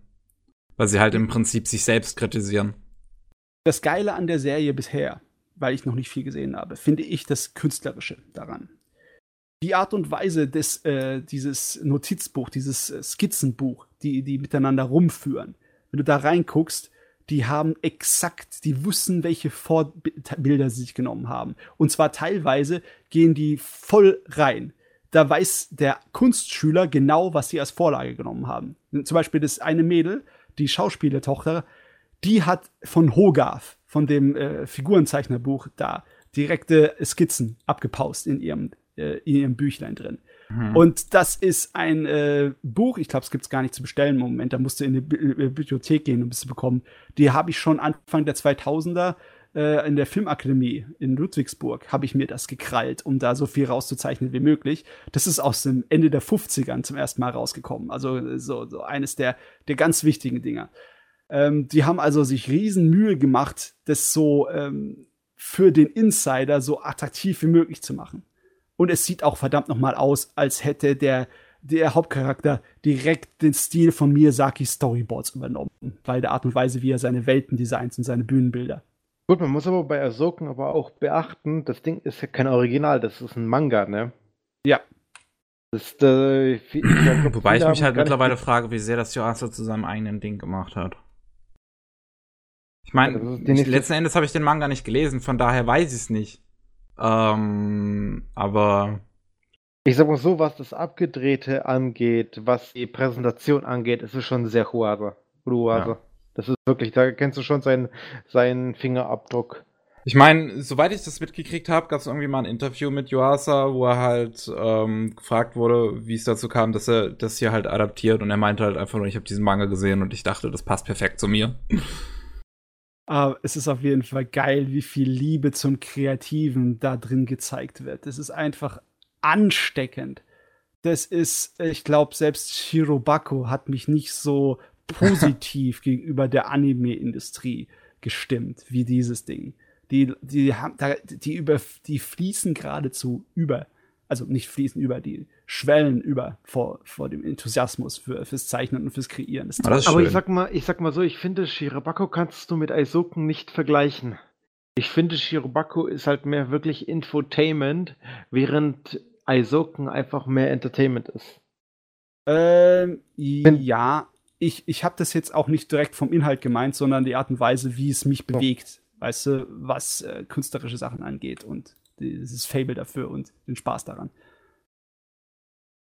Aber nee, du hast oh. recht, da kann man sie weniger vergleichen. Besonders das hier ist ja weitaus fantastischer. Das hat ja nichts, äh, das ist ja nur zu, äh, es spielt schon allein in der, in der Science-Fiction-Welt. Und es ist auch ein kleines bisschen, ja, es ist nicht in der Branche, die sind ja halt sozusagen, die haben nur ihren eigenen kleinen Verein. Und die wollen einfach. In ihrer eigenen kleinen Welt, genau. Genau. Und die, äh, so ich das gelesen habe, rennen die dann auch gegen die großen Mauern, wo du dann halt merkst, oh, ohne Budget und großes Team können wir ja gar nicht so viel machen, auch wenn wir wollen und wenn wir vor Ideen nur so übersprudeln. Äh, ist auf jeden Fall super, das Ding. Toller erster Eindruck. Das ist schön zu hören. Ja. Was hast du noch? Äh, ich habe mich dann versucht an der Liebeskomödie. Äh, Science Fell in Love. So I ja, tried hm. to prove it. Ähm, die Idee ist ja eigentlich ganz lustig, ne? Dass du zwei völlig äh, ja, verbohrte Kopfmenschen hast. Zwei ja. Schüler, die kurz vor ihrem Abschluss stehen, vor ihrem Master, also nicht junge Leute, sondern eher so Mitte 20er. Die äh, Mädel und Junge, die sich immer wieder im Labor treffen und dann sagt das Mädel auf einmal, du, ich glaube, ich bin dich verliebt, in dich verliebt. Und er so, äh, wie, wie kannst du dir da sicher sein? Kannst du es beweisen? Und dann fängt's an, dass sie sich versuchen, gegenseitig zu beweisen, wie man schauen kann, wer, dass jemand verliebt ist, wie man Liebe eigentlich definieren kann. Und es ist natürlich alles ein riesengroßes Chaos. Oh, Weil klar. Okay. Hat sich, jetzt, hat sich jetzt so angehört wie Kaguya-sama nur mit, sein, äh, mit Wissenschaft. Ja, mehr ja. oder weniger. Es ist aber nicht so schlagfertig wie Kaguya-sama und auch nicht so charmant. Es ist nur, ja, es ist ganz nette Kost. Es ist das Einzige, was ich damit ein Problem habe, dass es einfach nicht, für mich nicht so lustig ist. es ist, du brauchst vielleicht ein gewisses Sinn an mehr Schadenfreude, dass du dich über die Charaktere lustig machen kannst. Aber es fällt mir so ein bisschen schwer. Diese, also für mich finde ich es ein bisschen nervig, ne? Weil halt, äh, ja, die, niemand kann so dämlich sein wie Hochintelligente in dieser Serie. ne? Aber echt, ey. Was so äh, be beziehungstechnische Sachen angeht die flüchten sich dann halt teilweise schon absichtlich da in ihre dämliche Ausreden von wegen, das kann ich aber äh, kopfmäßig nicht nachvollziehen. Also die sind, die sind auf dem Papier 25, sage ich jetzt mal, aber vom Kopf her teilweise noch 12. Ja, nee, weniger als 12. Die sind noch im Kindergarten. äh, nicht Kindergarten, aber Grundschule auf jeden Fall. Das ist wirklich so eine Prämisse, bei der ich mich gerade frage, wie lang funktioniert die? Das frage ich mich auch. Ich habe äh, zwei Episoden oder so geguckt und ähm, ich habe schon ein kleines bisschen, ähm, ja, wie soll ich sagen, ich würde es nicht unbedingt als Langeweile bezeichnen, aber ich bin schon ein kleines bisschen erschöpft von dem Gags. Mal sehen. Hm. Vielleicht muss ich einfach nur ein bisschen wieder Gas, ein bisschen Kraft tanken, um zu schauen, ob ich das weiterschaue. Aber so richtig mitgerissen hat sie mich da nicht. Okay. Ja. Hast du noch was? Ich habe noch ein paar Kleinigkeiten, aber ich weiß nicht, ob ich die besprechen will. Da ist einfach nicht viel da. Ich habe die äh, erste Episode von Smile Down the Runway gesehen. Und da kann ich noch nicht wirklich ein äh, großes Urteil dazu fällen oder ein Vorurteil, weil hm. es ist einfach noch nicht genug da. Es ist auf jeden Fall äh, von der Machart, von der Dramatik und wie die, Sto äh, wie die Geschichte voranläuft, das ist toll.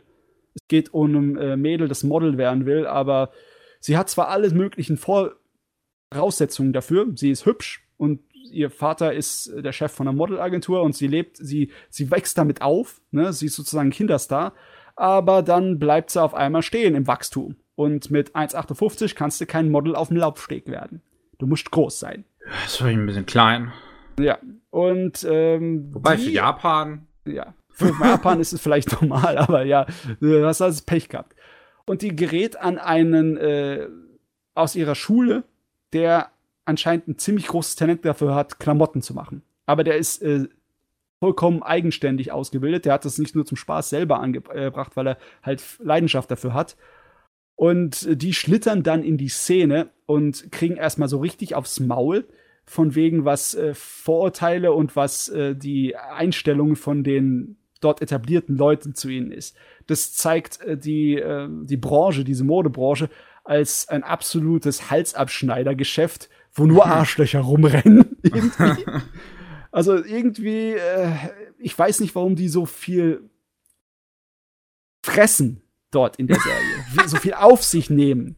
das kann halt nur die unglaubliche Leidenschaft sein, die in ihnen brennt für dieses Ding. Aber äh, alles, was da drin ist, scheint irgendwie so schrecklich zu sein für mich. Und ich habe gelesen, dass angeblich der Autor, der Manga-Autor, auch so einen äh, fehlgeschlagenen Versuch hat, in die Modebranche reinzukommen. Und das wahrscheinlich, er sich damit seinen Frust ein bisschen. Frust. Ja, der wird ein bisschen abgearbeitet, der Frust. Aber es macht für recht gutes Drama, ne? Dass äh, die Leute halt irgendwas haben, wo sie sich dagegen stemmen müssen und wehren müssen und beweisen müssen. Aber ja, muss man erstmal gucken, ob das irgendwie was mehr drin ist oder ob es einfach nur oberflächliches Drama ist. Mal schauen. Alles klar. Ähm, möchtest du dann noch über die anderen reden oder sollen wir. Nee, nee, das reicht, glaube ich. Okay. Äh, Anime-Spiegel, hast du noch irgendwas so an anderem aktuellen Kram? Ja, ich habe auch, äh, wenn ich was geguckt habe, waren es auch nur ein paar Folgen. Das bekannteste wäre jetzt halt eben Weathering with You, der Shinkai-Nachfolger. Ja, darüber haben wir hier im Podcast zum Beispiel noch gar nicht geredet. War nett. Hat, also hat es mich nicht so geflasht wie Your Name, aber war ein guter Film, sage ich jetzt mal. Spielt im gleichen Universum wie Your Name. Hat viele coole Anspielungen und Andeutungen auf andere Franchises. Oh, okay. Ja. Und findet den äh. Klimawandel gut, soweit ich weiß. Was? Nee, muss man nicht. Also er, er zeigt schon, es kann den Eindruck vermitteln, dass das der Film zeigen will, aber so ist es gar nicht. Im Endeffekt zeigt er halt eben die Engstirnigkeit beziehungsweise den Egoismus, den viele Leute an den Tag legen können, sage ich jetzt mal. Das ist jetzt vor allem an den, den Hauptstrang der beiden adressiert. Mhm. Die, äh, äh, dann kam halt eben noch ein alter Opa, der halt sozusagen wie die Oma in Your Name so ein bisschen das Mystische erklärt hat. Das war wirklich eine 1 zu 1 Gemeinsamkeit. Da hast du halt zum Beispiel gemerkt, dass man damit kritisieren möchte, dass die Alten nur, äh, der sagt halt wirklich 1 zu 1, ja, äh, so ein alter Opa, ja, es gab schon immer den Klimawandel, das ist nicht so schlimm. Solche Aussagen kommen da halt vor, wo du dir halt denkst, hm, okay, aber das wurde schon auch schnell entkräftigt, weil da sagen sie, es kann nicht sein, das ist Bullshit, so in der Richtung. Äh, ansonsten, also ich würde jetzt definitiv nicht sagen, dass der den Klimawandel gutheißen tut. Nur weil halt eben am Ende etwas passiert, was man so wahrscheinlich nicht erwartet hätte, weil es doch eher kein Happy End ist. Aber ich fand den jetzt Was? wirklich nicht schrecklich. Doch, also für, ja, kein, kein Happy End. nee, hat kein Happy End. Also. Also ja. eigentlich, also eigentlich schon, aber uneigentlich nicht. Also, ich finde es sowieso seltsam, dass die Leute ein Happy End bei einem Makoto Shinkai-Film erwarten. Das Ja, habe ich irgendwie also- aus alten Zeiten anders im Kopf. Das, das, das ist ja auch eines der Dinge, was mich so an Your Name zum Beispiel stört, dass es halt alles so positiv ist. Das ist doch positiv, Sauerei. Ich will, Ich ich will Tragik das- das- und Trauer. Das Your Name, ich mag halt, ich mag halt Your Name nicht, weil es halt kein richtig, weil es sich halt nicht wie ein richtiger Shinkai-Film anfühlt, weil es halt überhaupt nicht inhaltlich diese Elemente hat, die ein Shinkai-Film sonst gut macht. Ja, es ist aber auch ist schön, dass er äh, auch eine anderes, äh, wie soll ich sagen, eine andere Maske aufsetzen kann. Oder eine andere Das Klamotten ist halt eine Maske, anziehen die ich kann. nicht mag. Soll die Maske wieder auch noch setzen? Hm. Und ansonsten, äh, Weathering with You ist halt weniger, ist mehr Film und weniger Musikvideo. You Oh, Name okay. war halt teilweise wirklich ja nur, bestand ja aus Szenen, Ja, aus den Die in- Montagen. äh, genau, wo, wo du gesehen hast, es kann ja nur ein Musikvideo sein, so in der Richtung. Und der Montage Film. City. Ja.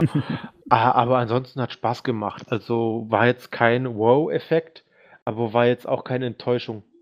Oh, gut. Das ist, kann ich wirklich sagen. Also ich würde mir jetzt auch nicht die Collectors Edition kaufen, wie bei Your Name. Aber ja, passt. Ansonsten habe ich ein paar. Folgen in äh, Babylon haben wir reingeschaut. Den gibt es bei Amazon Prime. Das ist Der so müsste jetzt fertig sein, oder auch? Weil da Ja. wurden ja Episoden verschoben. Ja, ich hatte dazu die ersten drei Episoden mal geschaut und ich bin so, mm, mm, so mittelmäßig zu dem Ding eingestellt.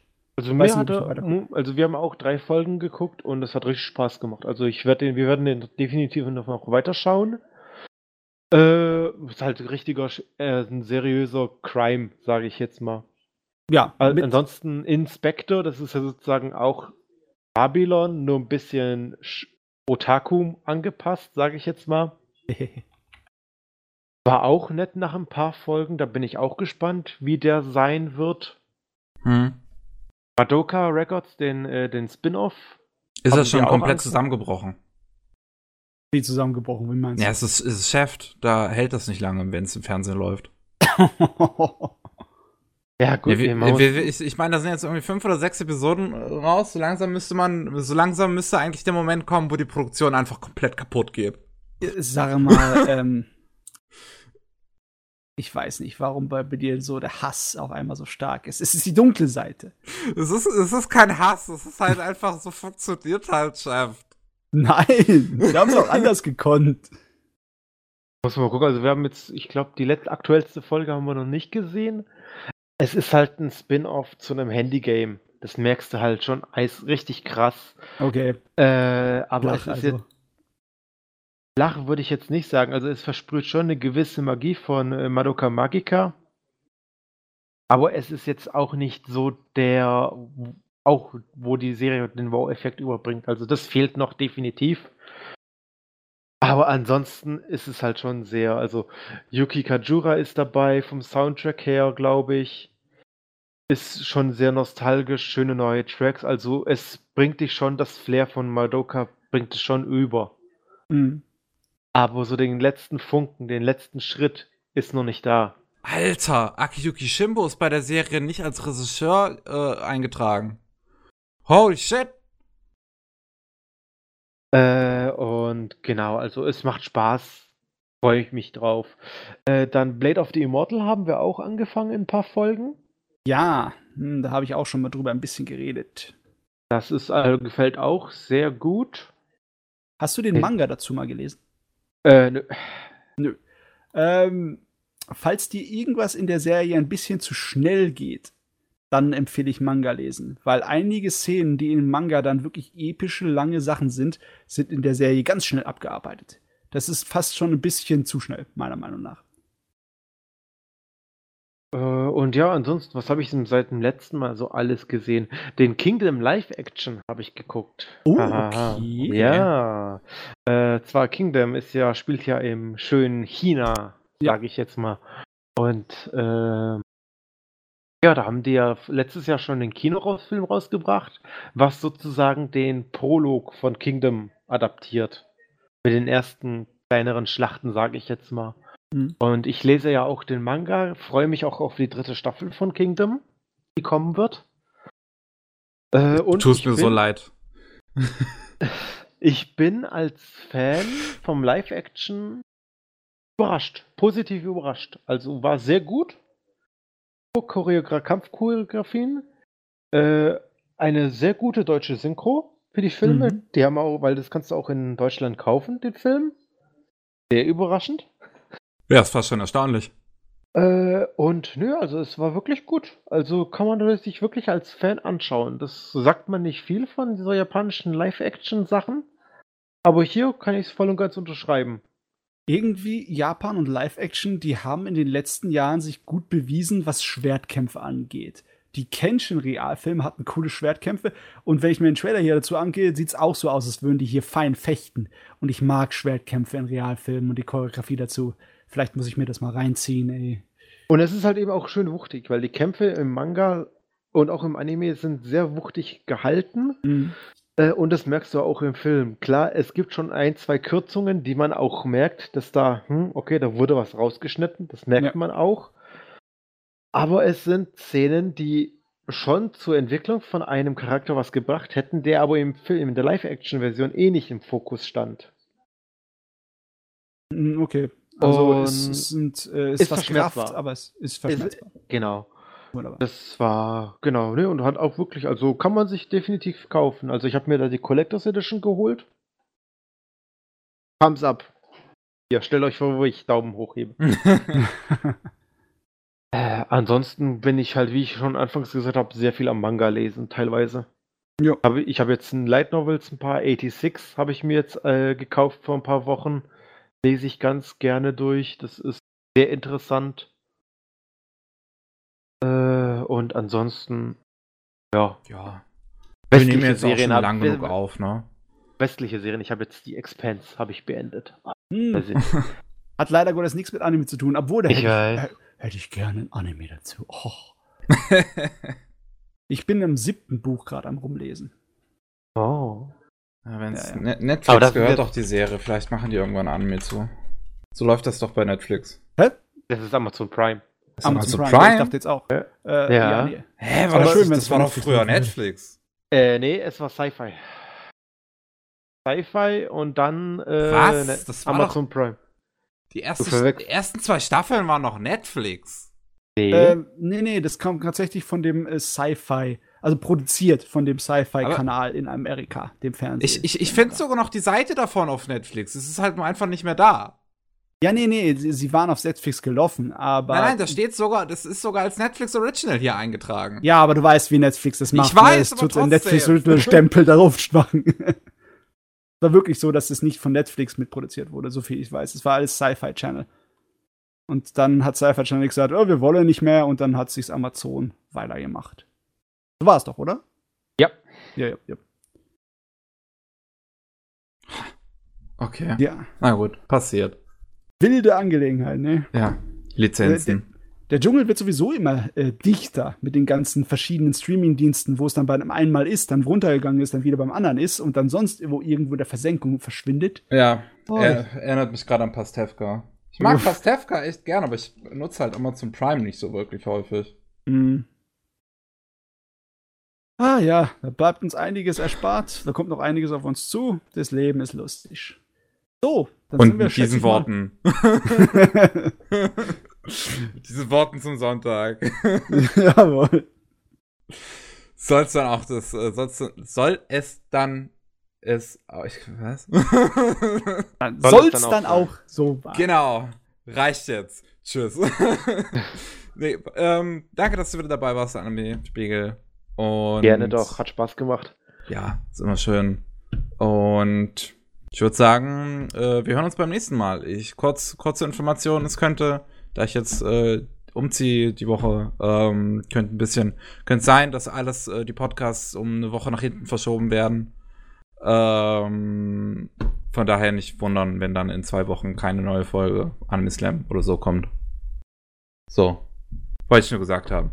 Jo. Tschüss. Ciao. Tschüss.